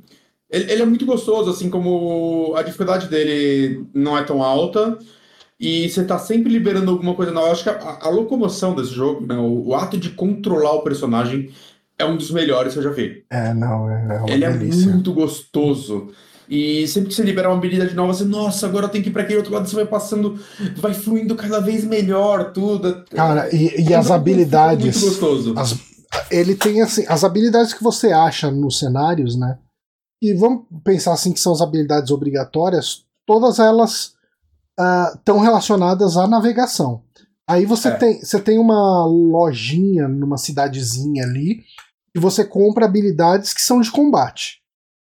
Mas as habilidades de locomoção elas são muito legais, assim, tipo. Uh, eu, eu, sinto que o primeiro jogo ele não tinha tanta coisa para fazer, tipo, envolvendo água. Eu nem lembro se dava para nadar, né? Devia dar, né? Não, é uma habilidade que você pegava depois. Tá. E nesse aqui você tem uma habilidade que você ganha dash na água. Hum. Uh, e, e, cara, ele tem muito puzzle de, de cenário, de corrida, né? Nessa, que você vai usar o dash para pular para fora da água, tipo um golfinho pulando por cima, hum. assim, e alcançar lugares onde você não conseguiria pulando direto. Então tem muita coisa, assim, muito cenário desses da água, que você passa por um coral, desse coral abre uma porta ali em algum lugar, e daí você tem que correr, mas daí você possivelmente não vai poder ir direto. Você vai ter que dar uma volta porque você tem que abrir um outro coral, uh, um, um, uma outra porta esbarrando nesses corais. Então, os puzzles dele de cenário são muito bem feitos, que é o tipo de coisa uhum. que eu, eu vim aqui, né, pensando em Metroidvania, eu vim de dois uh, uh, dois e meio, né, porque eu joguei bastante o Area of Sorrow, mas dois Castlevanias e meio aí, né, uh, recente. E o desafio de plataforma do, do Castlevania é meio que nulo, né? O... Sim, sim, ele é bem simples. Ele é um joguinho é de andar pelo cenário. É. E, e mesmo o combate dele, eu diria que é um combate relativamente rudimentar, né? Tipo, é. é. Eu acho que só num chefe ou outro que você tem que é, entender um pouquinho mais o padrão, mas no geral é. É, eu até entendo. Você até precisa de entender o padrão em todos os. em quase todos os boss. Mas o que eu digo é as suas habilidades de movimento para um combate, é, elas sim. se resumem a um dash, o golpe, pular e agachar. É tipo, ele é. não tem muita coisa. E ele nesse não tem aqui... as habilidades igual o Symphony of the Night, né? Que você dá os Hadouken lá e tudo mais. Ah, alguns tem, alguns tem. Tem algumas coisas. Não, o, o Area of Sorrow, eu tô falando. Não sei se você lembra. Eu acho que tem. Eu, eu acho hum. que tem, sim. Mas assim, mesmo assim, isso aí tipo, não é como se é muito diferente você comparar esse tipo de, de habilidade ah, de combate, que você dá uma bolinha de fogo, com, por exemplo, o, o coisa lá, o, o Hollow Knight, que você vai usar o golpe, você vai, tem que esquivar na hora certinha, você vai uh, pular e vai petecar em cima do inimigo, sabe? Você vai. Ah, não, é, tem nem comparação. E esse, eu, eu acho que o Ori ele vai muito mais pra esse lado. Sabe? Tipo, ele tem uma habilidade que tinha já no primeiro, que é aquele lance de você usar tiro ou o próprio inimigo para impulsionar. E daí, quando você impulsiona no tiro do inimigo, você pode guiar o tiro de volta pro inimigo. Uhum. Cara, a, a, batalha final desse jogo ela acontece num cenário sem chão. Você não pode cair. Uhum. Então você tem que ficar dando essa habilidade de. de que legal ficar, tipo, pulando não, né? Impulsionando nos uhum. tiros do inimigo, enquanto você tá fazendo isso, você tá desviando dos golpes do inimigo. É, eu achei assim, honestamente, achei o último boss mais fácil do que boa parte dos boss que tem no meio do jogo. Uhum. Mas é, é, eu não sinto que quando você quando ele te joga em cima de um boss, ele quer que você perca a sua vida enfrentando aquele boss para toda a vida. Assim, no final das contas, eu acabava, sei lá, em, em cinco, seis tentativas eu matava o boss. E, assim, você volta já da tela do boss, né? Tipo, você não Sim. tem todo aquele trabalho de fazer toda uma navegação. Ah, não sei o que, eu vou ter que fazer grind de Estus Flask, qualquer coisa desse tipo. Né? Não, não tem isso, né? Tipo, é, é, você volta ali pro boss, normalmente numa situação que você tem plena capacidade de, de vencer ele a partir do momento que você aprende melhor os padrões de golpe dele. Né? E, e, me parece legal, assim, que, tipo, acho que a maior crítica que eu vi ao primeiro era o combate, né? O combate eu acho que não era muito bom. Uhum. Eu gostava dessa parte de se impulsionar nos tiros, por aí vai. Mas, né, desse daí eles te deram uma espadinha. Uhum. Que já muda bastante, né? O, o, ah, não tinha espadinha no primeiro? Não, não. Você impulsionava e acho que dava uns tirinhos, não lembro agora. Ah, tá. Mas não tinha espadinha, não.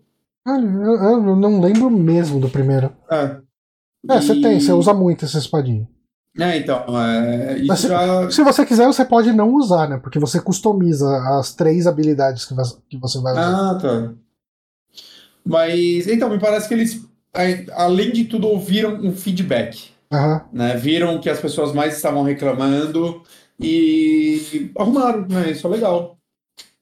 É, mas assim, cara, eu gostei muito dele. É, é, eu digo assim, ele é um jogo que demora para clicar, mas quando ele clica, ele vai que vai, assim. Tipo, ele é, uhum.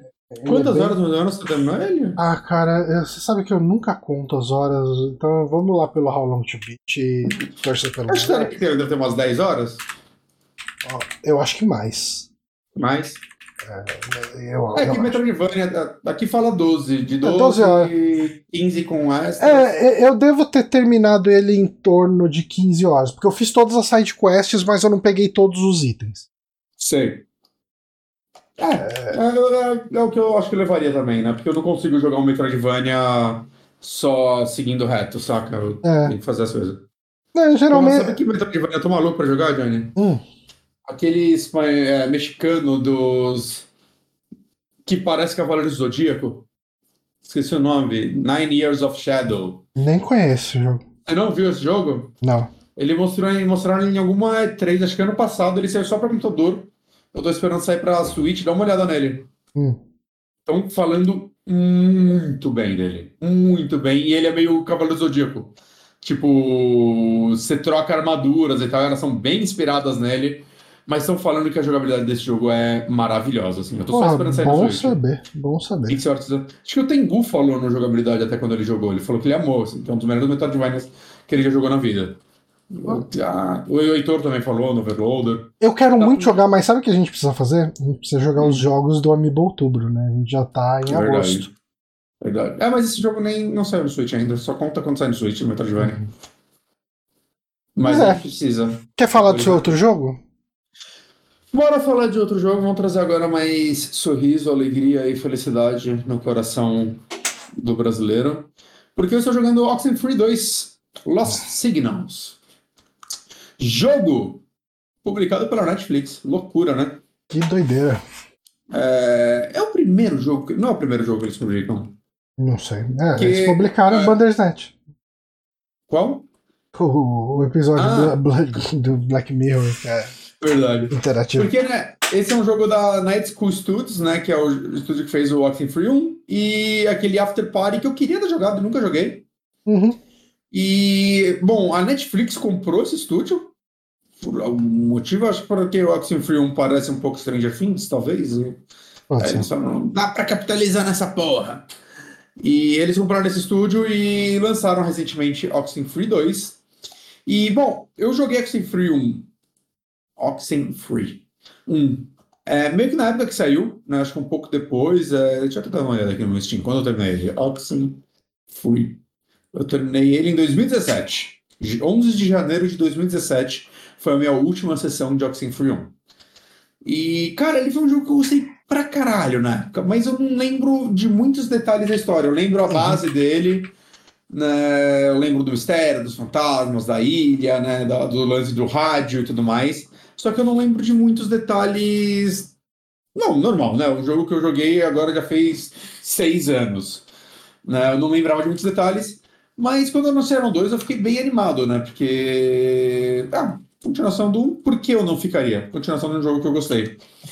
E, bom, a gente recebeu a chave dele para Switch, né? Vale falar. É... E, bom, eu tô jogando ele meio. Eu até pensei na época, tipo, será que eu jogo um? Mas eu, putz, eu adoro fazer esse tipo de coisa, mas aí eu não, não vou jogar nada, né? Não dá pra jogar tudo, né? E, é interessante que se você entra na página do Steam dele, né? na página de press dele, ele fala que ele pode ou não ser uma continuação do 1 de acordo com suas escolhas.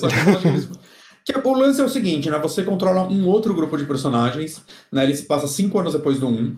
Uhum. E você vai pegando coisas do 1. Só que no, o jogo ele te dá muito contexto para cara, se você não jogou um ou você não lembra do 1, relaxa, tudo que é importante dele a gente vai para esse jogo, a gente vai te dar o contexto. Saca? E de acordo com as suas opções de diálogo, você vai tendo mais informações das coisas do 1. Né? Eu ainda não terminei ele, eu tô com umas 4 horas e meia, mais ou menos. Então eu acho, eu acho que eu tô bem perto do fim, assim, pelo rumo que a história tá tomando. E. E, tipo, eu não sei o, quão mais influencia da história, né? Porque o jogo tem. Eu não sei quantos finais ele tem, tem acho múltiplos finais. E. E bem, o lance dele, né? Você tá jogando com uma personagem, a, a Riley, que ela voltou para a cidade natal dela, né? Ela tinha saído de lá, que ela tá trabalhando, né? Com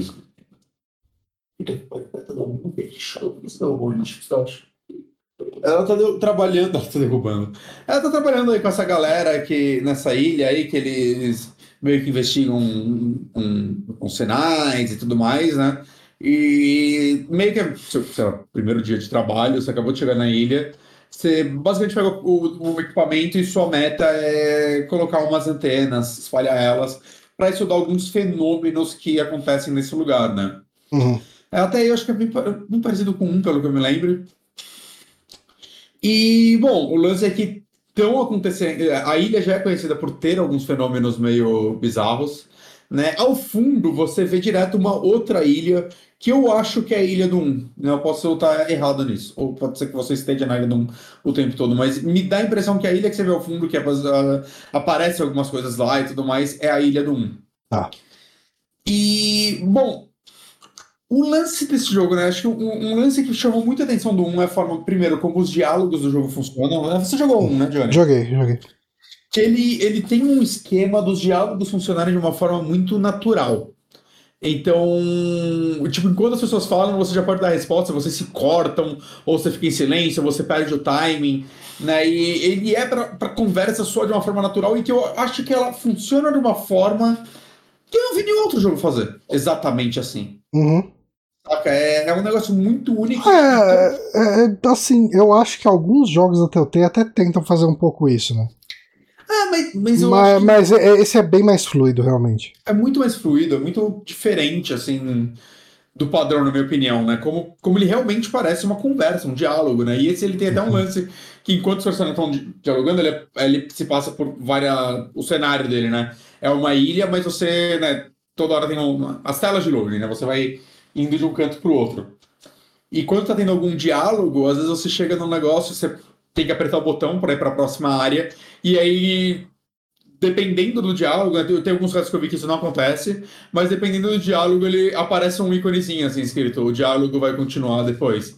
Hum. Então você não precisa ficar parado esperando a história de falar, sabe? Você pode clicar, ele vai para outra tela, às vezes até na tela de loading eles continuam falando um pouco, e aí quando volta para outra tela eles continuam o diálogo. Hum. Né? Quando não aparece isso escrito, eu acho que é porque quando, tipo, ah, você vai naquele cenário e automaticamente vai acontecer algum evento de história, e aí então esse diálogo vai parar, então ele não aparece essa mensagem. Mesma ah. coisa quando você está andando, eles estão conversando e você vê se é uma placa, e aparece o botão de interagir com ela. Você corta o cara e fala da placa.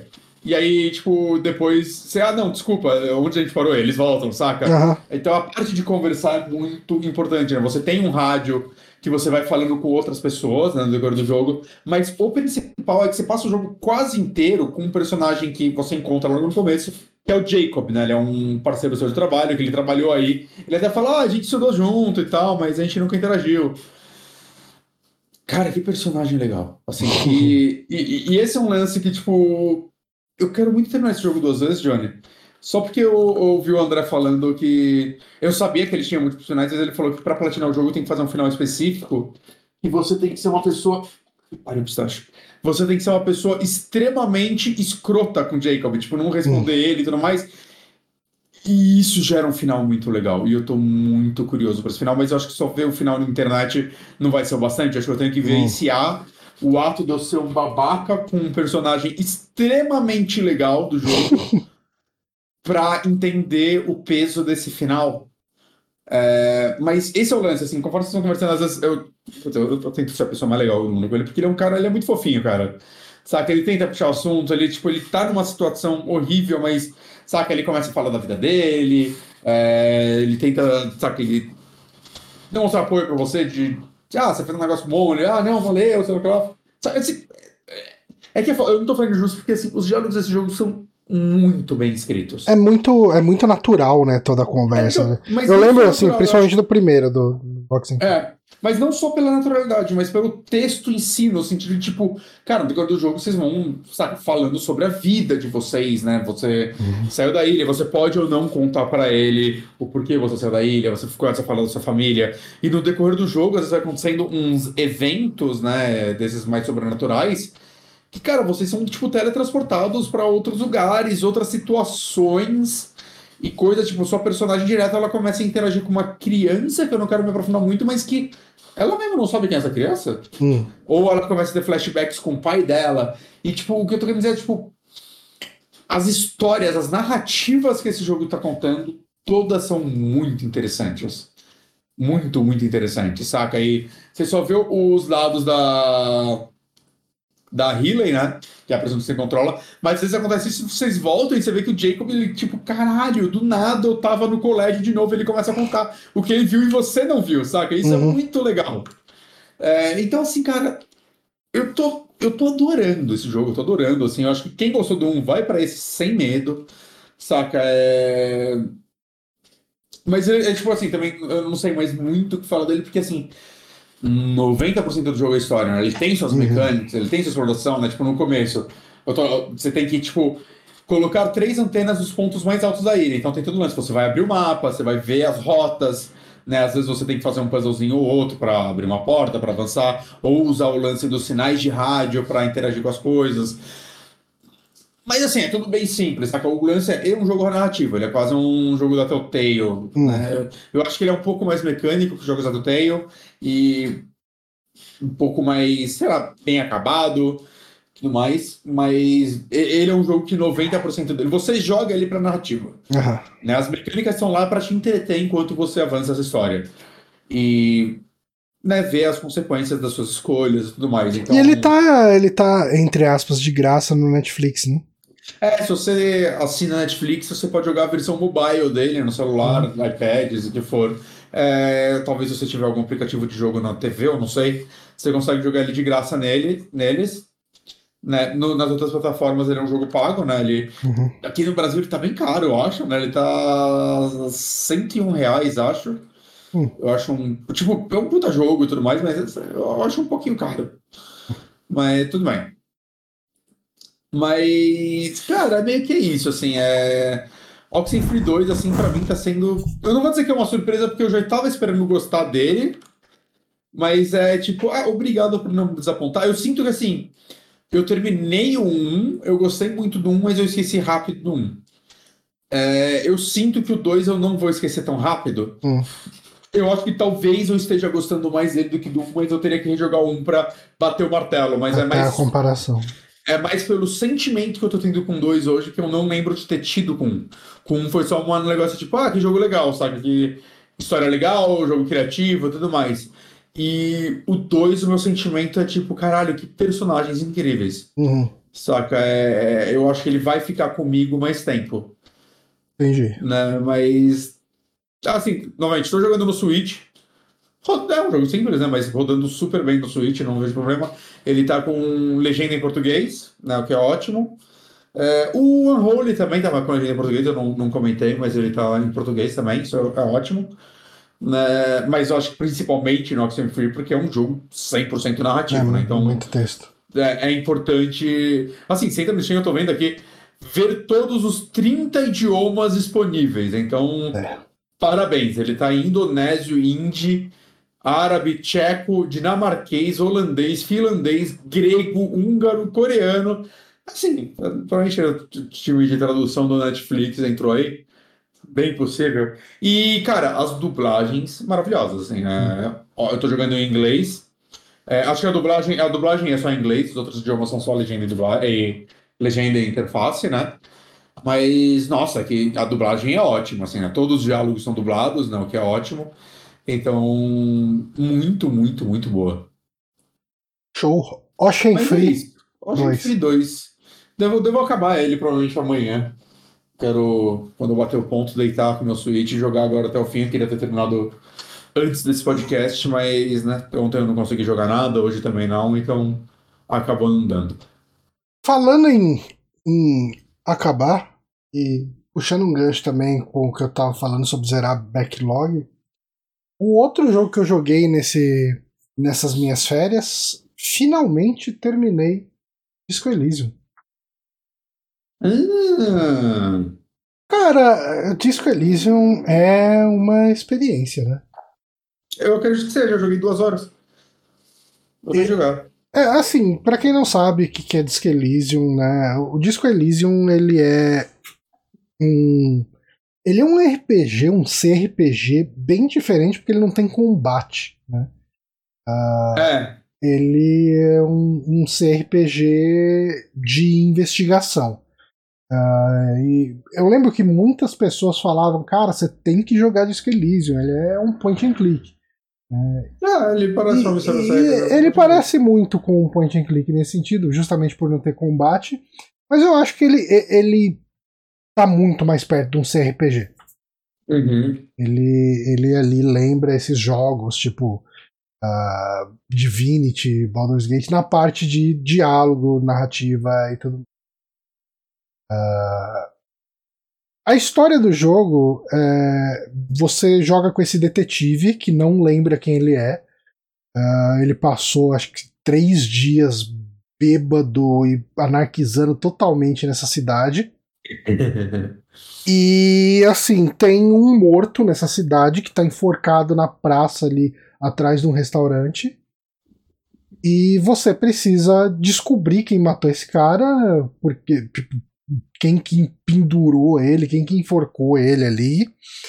Ah, e você precisa descobrir quem você é. Você precisa achar a sua insígnia policial, porque você perdeu no meio da maluquice toda. Você precisa achar sua arma, você perdeu a sua arma durante essa maluquice toda também. Ah, achar seu uniforme. Basicamente, você precisa se recompor. Você compõe, homem. E, e ele é um jogo, cara. é, eu, eu acho que foi bom eu ter demorado tanto pra pegar pra jogar ele. Porque Você tem que estar na vibe. Não, também. Ele é um jogo que você precisa muito estar na vibe. Assim, ele Uhum. é assim. Ele tá nessa Final Cut. que é direct, não é Director's Cut, acho que é Final Cut, eu não lembro o nome dela. É, Uhum. Final Cut. Ah, que ele tá com, com legendas em português, né, e tal, e todos os diálogos agora são falados, né? Isso me parece ótimo. Tem, Assim. voz. E, e- e o trabalho de atuação é muito bom.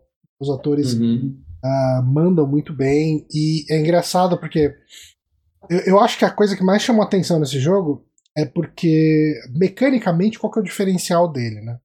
Você tem atributos é, que são. não É que você tem os atributos são a parte mais genérica, né? Que é inteligência, ah, físico, é, percepção. Deixa eu dar um. voltar aqui. Ah, tá aqui. É, inte- inteligência, psicológico, físico e motor. Eu não lembro que- quais eram, mas são quatro habilidades principais. E dentro delas é, ele vai ter algumas sub-habilidades é, que vão definir como o seu personagem interage com o mundo. Só que essas habilidades elas são muito bizarras, assim, né? O, o tipo, o, os nomes delas, né? E, e cada uma dessas habilidades é meio que uma personalidade que conversa com você. Então, você vai ter, por exemplo. Deixa eu pensar em uma. Você fala com seus órgãos, né? É, você fala com o sistema límbico ali, né? Uhum. Mas o sistema límbico ele é menos um órgão e mais o, um, mais um sentimento mesmo. Você conversa com suas habilidades e seus sentimentos. Ok. É, mas daí, tipo, e cada um tem uma personalidade muito específica. Deixa eu, ah, pensando aqui, tem o drama. O, o drama, ele determina a sua habilidade de, de atuar, uh, fingir ou potencializar alguma coisa enquanto você está falando. E quando o drama fala com você, ele fala como se estivesse declamando Shakespeare. Uhum. Ó, ele chama você de meu senhor, meu lord. Sabe, tipo, tem uma habilidade, eu não lembro o nome dela. Químico, eu não vou lembrar o nome da habilidade, mas ela ela tá relacionada ao o relacionamento do seu personagem com drogas. Então ela já fala mais no tom de vai, mano, experimenta essa droga aí, cara, vai te deixar legal, cara. Todo mundo vai, vai te respeitar se você usar isso aí, cara. Você vai ficar mais forte que todo mundo. E tipo, você vai ter. Você tem essas habilidades. E você escolhe onde você vai colocar os pontos. E assim, ele é um jogo feito para reagir bem a as suas falhas de teste, né? Tudo que Sim. você vai escolher ali para fazer, você vai ter, dependendo do, do, quanto é a sua habilidade naquele aspecto, você vai ter um nível de, de, de possibilidade daquilo dar certo maior ou menor. Né? Uhum. E só que um exercício muito bom de se fazer com esse jogo é você não ficar apelando pro, pro save dump, né? Pra, pra save load, save load. Ah, falhei Sim. esse teste, vou dar load. Ele é um jogo que. Assim, como o seu personagem é um cara meio cagado da cabeça, é, é interessante ver como ele lida com a falha, sabe? Tipo, uhum. como que ele reage quando as coisas não dão certo. E, e assim, a história vai andar, as coisas vão acontecer e segue a vida, sabe? Teve um monte de teste que eu falei, não, eu vou fazer, vai, vamos. Que a, a possibilidade, a, a, chance de acertar era tipo 10%, 15%. E eu acertava.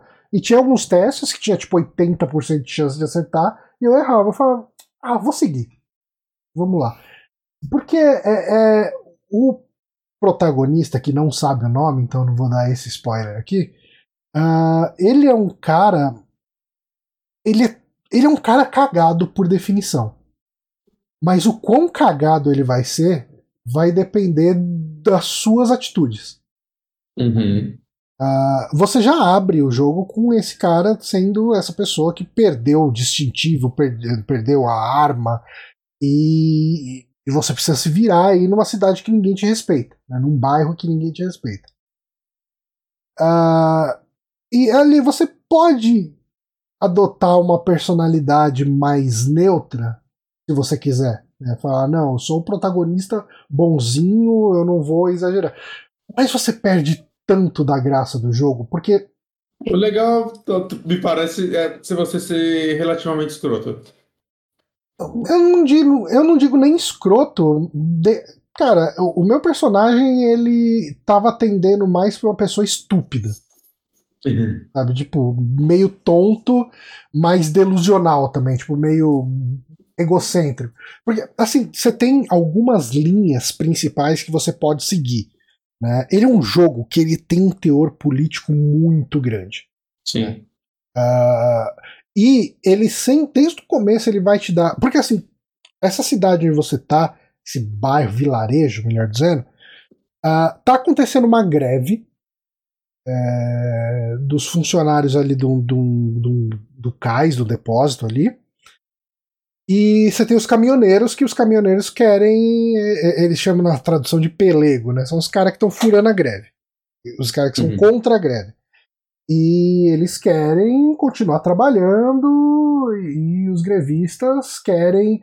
Os grevistas estão pedindo uma coisa que é. Tipo, eles querem participação. No, eles querem que todas as decisões da empresa passem por aprovação de cada um dos mil funcionários da empresa. Uhum. Uh, e, e, assim, quando você começa a conversar com os caras, né, você vai ter ali dentro desse é, desse grupo né, de grevistas, os caras que são mega comunista mesmo, assim, de poder pro povo, poder pro povo. E, por outro lado, os pelego, né, os fura-greve, você vai descobrir que os caras, tipo assim, eles não estão é... Você lembra quando teve aquela treta do, dos motoboy do iFood furando a greve, furando a paralisação, e daí o pessoal descobriu que, na verdade, tipo, o site do, dos motoboy pela, pelo Trump, sei lá, não lembro, motoboy correio, eu não lembro qual era o nome do grupo. Quem tava por trás do grupo era, tipo, o iFood. Né? Tipo, o iFood fez um, uns. E assim, é mais ou menos essa pegada. Então, os fura-greve, na verdade, é gente da empresa ali que tá ali pra, pra meio que, que causar mesmo, né? Então, assim, uhum. ele tem. Ele vai, assim, o quanto, dependendo do quanto você quiser ir fundo na questão política dele, ele vai fundo nessa questão política. Você uhum. pode ser um liberal, você pode ser um comunista, você pode ser neutro, e daí ele é um. Conforme você vai jogando mais, isso é. é ele é um jogo que eu geralmente dropei ele nas primeiras horas, né? Dessa vez eu fui bem longe. Quer dizer, eu terminei, né? Uh, eu joguei bastante né, dessa vez. E conforme você vai avançando no jogo, você vê que a coisa que mais expande é a questão política. Você descobre, você começa a ter mais acesso à história daquele lugar, de, de uma monarquia que caiu por causa do, do, de uma revolução comunista que aconteceu ali. Aí depois teve uma coalizão de outros países que se, fizeram um cerco contra os comunistas e tomaram a cidade de volta. Então, todas essas coisas você vai descobrindo. Né, nesse, uhum. conforme você vai avançando, e de novo, o quanto você se interessar pela história desse lugar, você vai conhecer as pessoas históricas, as figuras históricas, uh, tipo, o que, que aconteceu, como que foram as batalhas, tipo, tudo isso tá ali e não tem praticamente nada a ver com o assassinato, que é o que você tá tentando descobrir. Uhum. Sabe, tipo, em muitos aspectos, você sabe qual é a impressão que eu tenho desse jogo? É. Ele é ele é muito Twin Peaks num sentido de que você tá jogando com um dos personagens que não é tão protagonista, você tá jogando com um dos personagens doidos de Twin Peaks. Uhum. e é, é, meio que a pegada que ele tem. Porque ele, assim, eu falei de toda essa parte mais uh, pé no chão, realidade histórica do jogo, né, e tal. Mas ele tem muitos elementos. Tipo, é, realismo fantástico, um pouco de sobrenatural, maluquice pura e simples. Né? Uhum. Uh, então, esse vilarejo, o, o, cara, ele parece, sei lá, o Twin Peaks do leste europeu. Okay. Uma doideira assim. Cara, ele é um jogo muito interessante, mas ele é um jogo cansativo. Sim. Ah, mesmo ele tendo agora, né, é, é, voice acting, né, tipo, tendo uhum. atores fazendo vozes e tal, uh, ele é muito texto e não tem ação, né, tipo, é muita coisa que você vai acompanhar, mas que tem alguém lendo para você, né, alguém interpretando, você acaba se prendendo mais no texto do que, do que na voz, por isso, Sim. porque ele tem muito sotaque, é, tipo, uhum. uh, o, o, o sotaque primário, eu falei de leste europeu porque ele me dá uma impressão de leste europeu. Eu acho que os desenvolvedores são do leste europeu, não são? Eu acho que sim. Eu não tenho certeza. Mas o tom, né, o, o sotaque principal que tem ali é um sotaque mais francês, né? Uhum. uh, da maior parte dos personagens. Mas ele, ele passa esse aspecto, tipo, principalmente de cores, de ambiente e do que a gente conhece, principalmente do jeito que os Estados Unidos representam a Rússia e o leste europeu, esse lugar triste, né? Uh, então a, a, referência visual que ele me traz é, é, é de um leste europeu fudido, assim, sabe? Tipo, Uhum. pós-guerra. É um negócio mega triste. Mas ele é um jogo muito interessante, muito único, assim. Ele não é um Ah, jogo. sim. Ele não é um jogo para qualquer um. tá? É, eu- eu acho que se você não tiver paciência e não tiver no clima para jogar uma coisa tão focada em história, é, você vai acabar dropando como eu dropei ele duas vezes antes de, de pegar ele de vez. né? É, eu joguei, eu comecei a jogar há, há uns anos. Eu adorei o que eu joguei, mas eu não voltei. E Uhum. aí. Aí você vai ter que começar de novo. Ah, não, não, com certeza não, porque eu joguei antes da Final Cut, saca? Então. Uhum. Agora eu vou jogar a versão né, mais completinha e tudo mais. Mas esse é um jogo que eu acho que você ia gostar muito dele. Eu também, eu também, eu também, Uhum. porque ele me parece ser aquele lance até que eu gosto muito de alguns immersive scenes, né? Que é você tá num cenário relativamente pequeno e, saca, analisar, conversar com o personagem ali, explorar a área ali e achar a sua solução para o problema, É. né? Que é muito o que você faz, sei lá, em Deus Ex, por exemplo, que eu Aham. amo. Então eu, eu tenho certeza que eu vou E amar ele- quando eu pegar. E ele Eu- tem, uma, ele tem um pouco de Fallout no sentido de tecnologia bizarra. Porque ele não se passa no nosso mundo. Uhum, Ele se passa num mundo dele. uhum. Tipo, com países dele, com regiões dele, com organizações políticas dele. Sabe que jogo faz isso que eu descobri recentemente que eu comecei a jogar? Hum. Ace Combat. Ace Combat tem um universo próprio. Aí, Ele não se passa no, no nosso mundo. Eu não tinha ideia disso. Sabe que outro jogo se passa no universo muito próprio? Hum. É, Mario. o ligeirinho do Game Boy. Eu tava vendo o vídeo do. do. Now in the 90s. Hum. Ele, o cara faz review de jogo de 30 anos atrás. Uhum. E ele mostrou o mapa mundi do jogo. Hum. Tipo assim, tem lá, ah, gelo, é, cidade, deserto, México. Tipo, assim, um dos cenários é o México. E pensa num mapa, tipo, pensa num. Vamos pensar num, num losango, sei lá, mais ou menos. Uhum. O, o México fica à direita do seu losango. Assim, tipo, Ok. não, não tem qualquer tipo de comprometimento com a posição geográfica de um México de verdade. Ok. Então ele se passa nesse universo próprio, que em um lugar dele tem um México. Ok. Tá aí. Deep Lord ligeirinho. Deep- Game Boy. É isso aí. Mas é isso, assim, cara, é, Disco Elysium, assim, ele é um jogo que foi mega premiado. ah, na época que ele saiu, quem jogou ele elogiou demais.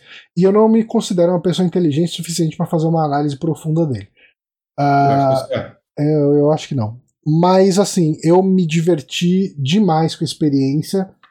Ah, eu acho que ele não é um jogo tão bom pra fazer binge play, sabe? De, de jogar do começo ao fim, jogar horas e horas a fio. Ah, apesar de eu ter jogado desse jeito. É, é que me parece que é um jogo que se você dá um espaço muito grande também, você esquece. Não, não, não. Mas eu acho que ele é um jogo que ele tem que virar. é, Eu acho que. Assim, idealmente pra mim, o jeito de jogar esse jogo. Assim, eu joguei ele em férias, então eu podia ficar horas a fio jogando ele. Uhum. E- eu acho que ele é um jogo pra você jogar todo dia um pouquinho. Hum. Ou, ou em pequenas maratonas de domingo. Hum, não Em sei. às vezes eu faço isso. Hum, Tá, bem, se, é... se você não é se cansar, eu, eu falo isso porque eu com eu é muito fácil chegar uma hora que eu canso de ler tanto texto. Eu Uhum. canso de diálogos tão longos, né? Porque pensa, esse jogo você não tem um break pra sair dando tiro em alguém. Não.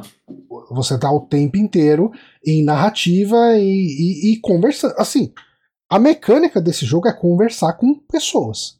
Uhum. Não tem, ah, eu preciso achar um item num lugar, porque mesmo point and click, né? Você tem um monte de object inventory puzzle, né? De, de você vai num lugar, pega um item, volta no outro lugar, usa o item nesse lugar, daí você vai dar um item para outra pessoa e ela vai te dar um outro item. Tá?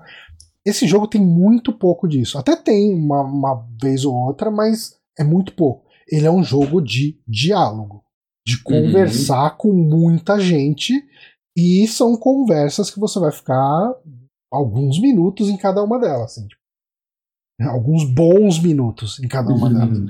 Então, por isso que eu falo, ele é um jogo que é muito fácil cansar dele. Uhum. Eu tive a sorte de. Eu tive um momento para jogar ele que eu tava de férias. Então eu tava descansado. Uh, uhum. Se eu não tivesse jogando ele em férias, eu não sei o quanto que eu ia aguentar jogar ele. Assim, tipo, uhum termino o trabalho, que eu, porra, no é... dia inteiro ali tomando porrada no trabalho, pá, chega, eu vou ficar vendo esses diálogos aqui de 20 minutos aqui com uma pessoa. Resumindo assim, na capa do jogo, a sua opinião é bom jogo, faltou metralhadora? Faltou metralhadora. faltou, faltou qualquer coisa que. Não, assim, eu, eu, não acho que eu não acho que isso seja defeito do jogo. Eu acho que é característico. Eu, eu, eu acho que eu teria muito menos interesse nele se ele tivesse combate. Eu acho que o fato dele uhum. ser um CRPG sem combate, onde. É, pra mim é a melhor parte de qualquer CRPG, saca? A, a uhum. conclusão de quests. Uhum. Eles fizeram um jogo inteiro focado nisso, é o que me explode a cabeça, assim, eu quero uhum. isso. É. E, ah, eu tava falando da tecnologia, cara, tipo, tem, tem um lance ali de um, que você descobre uma hora. Uh, puta, isso é uma coisa tão legal de descobrir. Deixa eu te, tentar formular sem entregar muito. Uhum. Eu não vou falar o que, que o pessoal tá fazendo. Mas o pessoal tá fazendo uma parada usando computadores que funcionam a rádio, sabe? Tipo, é uma tecnologia Caralho, que, que, que, eu, que eu veria isso muito acontecendo num Fallout, sabe? Tipo, uhum. Porque é, é um, é, é como se em algum momento da história a ciência avança num rumo que foi diferente do rumo que a nossa ciência avançou e Sei. aquilo seguiu dali. É, tipo, é, bem Fallout isso. É, é, que eu, é que assim, isso não é o grande foco do jogo, porque o Fallout ele tem muito foco nisso, né? Tipo, Sim, ah, o mundo é baseado é, Chegou nos anos 50, ao invés de investir em eletrônica, o pessoal investiu em, em nuclear, em energia nuclear. Né? Uhum. Então a gente vê aquelas coisas que a eletrônica é rudimentar, mas tipo, você tem um, um carro de passeio movido a energia atômica. Né? Tipo, uhum. Então você tem esse, ah, o que aconteceria ser, né? Tipo, é, é um pequeno momento do jogo, mas é muito, é muito legal. Sim. Mas eu acho que é isso, Bonatti. Posso, posso só fazer uma vírgula aqui? Pode. Só falar rapidamente uma coisa que eu tô jogando, que provavelmente eu não vou retornar aqui, mas é porque eu tava muito afim, do nada, assim, eu vi um RTS que vai sair que chama Gord, que parece ser muito legal, mas ele ainda não saiu e se a gente não receber aqui eu não vou comprar tão cedo.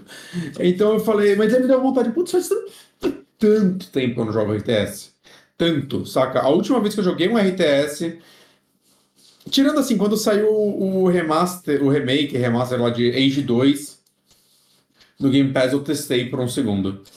Mas a última vez que eu tentei jogar um RTS mesmo foi o Company of Heroes 1, que eu comprei no Steam, sei lá, 10 anos atrás. Eu gostei jogo... muito desse jogo quando eu joguei na época que ele saiu. É ele, é, ele era muito bom. E eu joguei ele há muito tempo atrás. E o que acontece é que um amigo meu do colégio me viu jogando no Steam e falou: Ô, oh, vamos jogar online? Eu falei: Bora.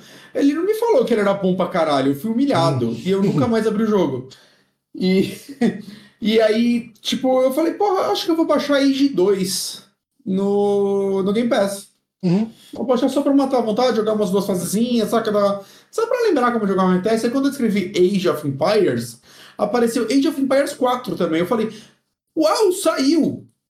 Saiu, eu esqueci completamente que Age 4 saiu. E qual é o lance de Age 4? Ele foi feito pela galera que fez Company of Heroes. Então eu fiquei, pô, eu lembro que eu fui, eu fui falar com o Guito, que o Guito é muito fã de RTS. Uhum.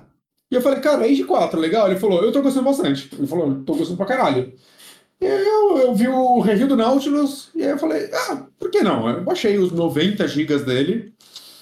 E, cara, eu tô, eu tô achando muito legal, assim, dá pra ver. Tipo, eu gostei muito do Age 3 na época também. Eu sei que ele é meio divisivo.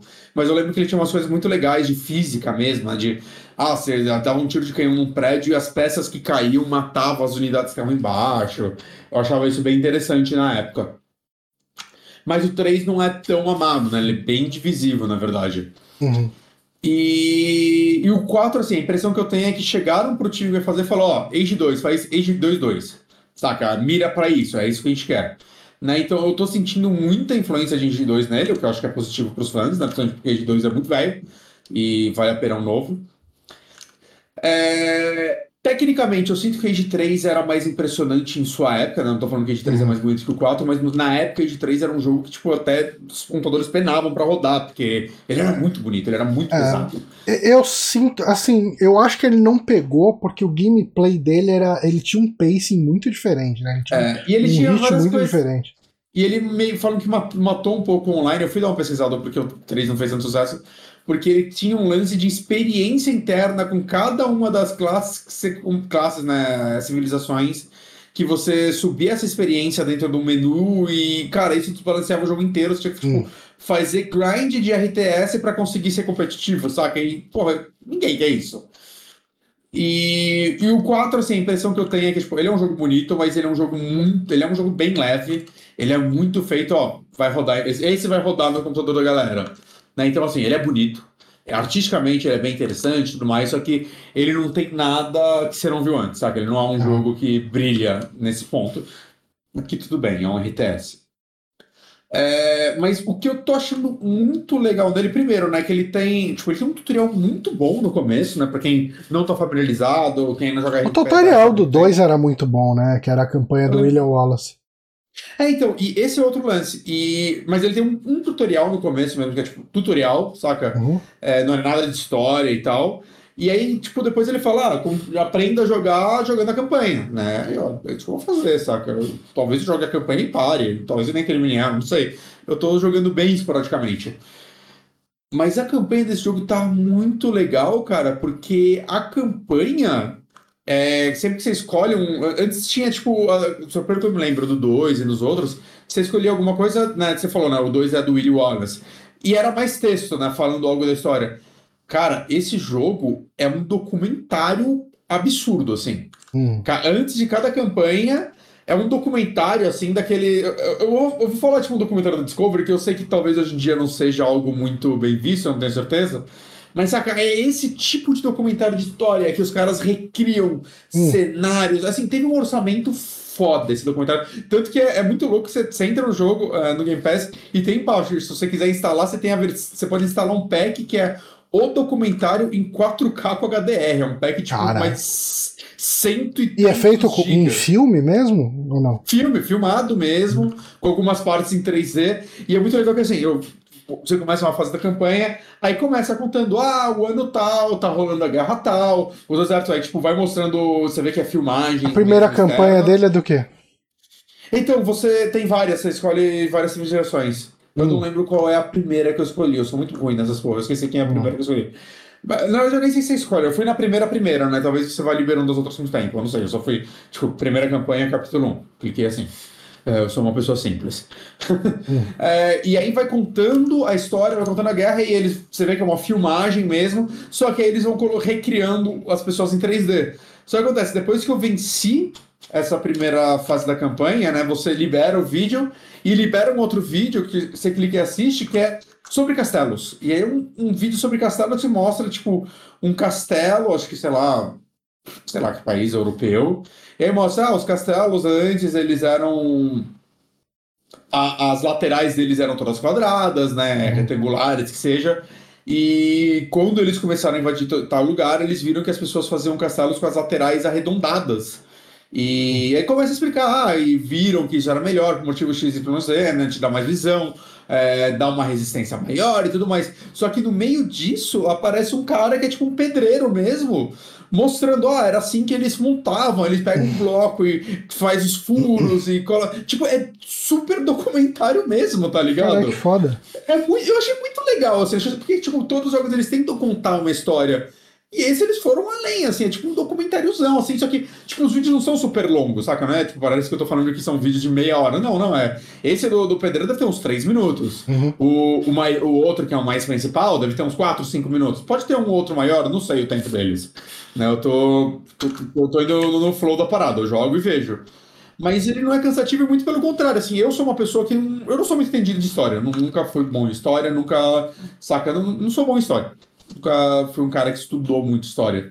E Hum. quando começa assim, o negócio é tão. E eu tô jogando em português, porque mudar o idioma no Game Pass é bem difícil. né? Tem que mudar o idioma do Windows, tá? E, e assim, como é um documentáriozão, não são exatamente personagens, é é um narrador, tipo um narrador Discovery, saca? E é uma narradora aqui, cara, tá ótima a narração em português, assim, eu, ok, eu vou seguir em português. E é legal, quando acaba o vídeo, você entra pra campanha, pra fase em si, é, a fase também tem uma história, então ela tá, tá rolando essa guerra, vocês primeiro construíram tal coisa, saca? Aí você, opa, é bem guiadinho, assim, essas primeiras fases, eu imagino que ele vai te soltando mais no decorrer da campanha, mas é a mesma narradora, saca? Que pro documentário e pro jogo, então já cria uma, fa- uma familiaridade e tudo mais. Cara, tá muito legal, assim, eu tô... Pô, pelo tô que você tá falando, tá, tá dando até vontade. É, 90 É, GB é pesado, mas. É, então, mas é tipo... E total eu me vejo, tipo, ah, sei lá, domingo, final do dia, eu ah, vou jogar uma, duas fases, porque as fases, pelo menos por enquanto, não são longas também, né? Uhum. Claro que depois, o, o legal de Age depois é você começar um modo livre, meter 15 minutos, mas eu achei legal que o modo, a modo campanha é um tutorialzão, né? Ele vai te ensinando aos poucos a evoluir. E eu, eu lembro, pelo menos no 2 ser assim, né? Que as primeiras fases eram bem curtinhas e depois ele dando fases mais soltas, né? Tipo, você Aham. lidar como você quer e tudo mais. Então é bem legal pra curva de aprendizado. E no meio disso eu tô gostando. assim, Eu tô, tipo, começa a parte do documentário, eu paro e falo, eu quero, eu quero prestar atenção, assim, eu tô gostando. Ele, é, ele tem um ritmo bom, uma boa narração, saca? É bonito. Eu, porra, se eu, se eu jogasse na TV, eu com certeza baixaria o pack de 4K, saca? Que, porra, muito legal eles terem tido esse cuidado. Ah, bom é saber, isso. cara. Eu, É, é uma pena assim, tipo. Parece que esse jogo passou muito batido, né? Até por, eu sei que a RTS não tá mais. É, é difícil jogar RTS hoje em dia, né, cara? Mas é Age of Empires, saca? É uma das franquias mais populares, tá? E, ah, as notas dele são boas, ele foi bem elogiado, mas tipo, eu tinha esquecido que ele tinha saído, assim, ele saiu e sumiu. Então, Hum. né? E, e eu não sei se. Porque falam que ele é um jogo muito mais simples do que os outros jogos que esse estúdio faz, né? Que ele fez parte de um Warhammer e outros jogos, e falam que, tipo, são RTS muito complexos, então eu acho que, tipo, já é um gênero de nicho, e talvez o nicho que joga RTS hoje tá nesses mais complexos. Hum. Aí ele quer ser um meio termo para novatos que nem eu, e talvez ele perca parte do público por causa disso. Não sei, posso estar falando merda também. O Guito gosta bastante, ele é público de RTS, então talvez não tenha nada a ver com o que eu falei, só tô divagando aqui. O porquê um Age of Empires 4 desapareceu tão rápido. É, é, Mas é isso, eu vou ver, de repente, quem sabe, quando eu tiver férias de novo. Mas assim, qu- quanto que dura uma partida dele, em média? Tipo, dessas partidas Então, de é- campanha? Essas da campanha estão sendo uns 20, 30 minutos por enquanto, né? Eu imagino que eu vá subindo mais. Mas por enquanto tá tão curtinhas. Mas eu fiz pouquíssimas, eu fiz umas três só, saca? Então. É, é, Eu, eu não quero começar mais um jogo, uhum, porque entendo. é, porque eu tô jogando lá o Final Fantasy XVI, que eu quero terminar. Uhum. E, e eu, tô, eu tô jogando também ah, aquele, aquele que a gente vai falar daqui duas Ah, semanas. ok. Aham. Mas quando terminar um dos dois, de repente eu boto. Assim, eu não tô jogando nada no PC.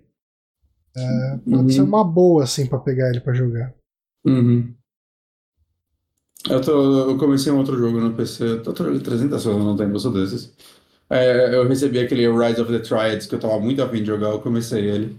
Mas ainda não joguei bastante pra conseguir falar aqui, vai ficar pra próximo. A gente recebeu. Quer dizer, você recebeu onde? No PC? É, eu acho que ele só saiu pra PC por enquanto, eu posso estar falando merda, mas eu acho que ele só saiu pra PC. Mas eu recebi no PC. É, mas se você quiser jogar depois, a gente tenta fazer o lance de compartilhar do Steam que a gente ainda não fez.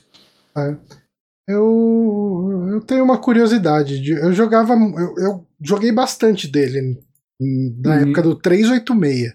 Uhum.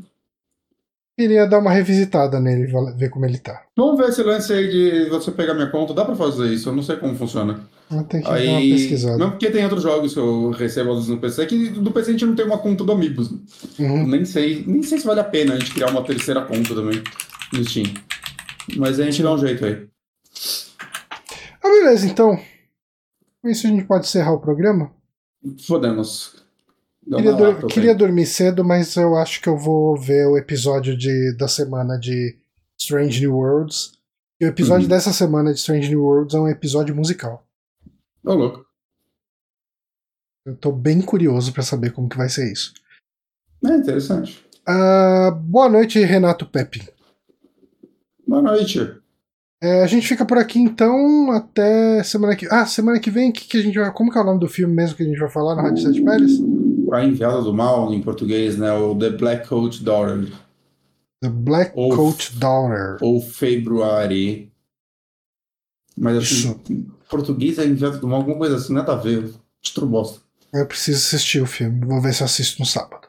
É, Eu tenho que rever também, ainda não, não consegui parar pra ver. Ah, e é isso então, gente. Até semana que vem com Rádio Sete Peles, ou daqui duas semanas. Ah, o, o Renato Pepe pediu pra digitar é o nome do filme. Ah, peraí. Black- Peraí. Eu Já, já copiei colei aqui porque a palavra é difícil. Manda Tá lá. na. No Prime, né? Tá na Prime. Black Coat Daughter. Exatamente. Qual que é o nome dele em português? Consegue ver? Cadê? Peraí, tô aqui no Google. Cadê? Pelo amor de Deus, alguém me dá o nome em português. Peraí, na Prime aparece? Não, na Prime tá em inglês, que ótimo. No MDB, quando você clica, ele muda pra português, né? A Enviada do Mal mesmo. A Enviada do Mal. Tá muito bom. É, é isso então, e daqui duas semanas a gente volta aqui pra falar de joguinho no, no Super Amigos. Joguinho. Valeu, galera. Até já. Até semana que vem. Beijinhos.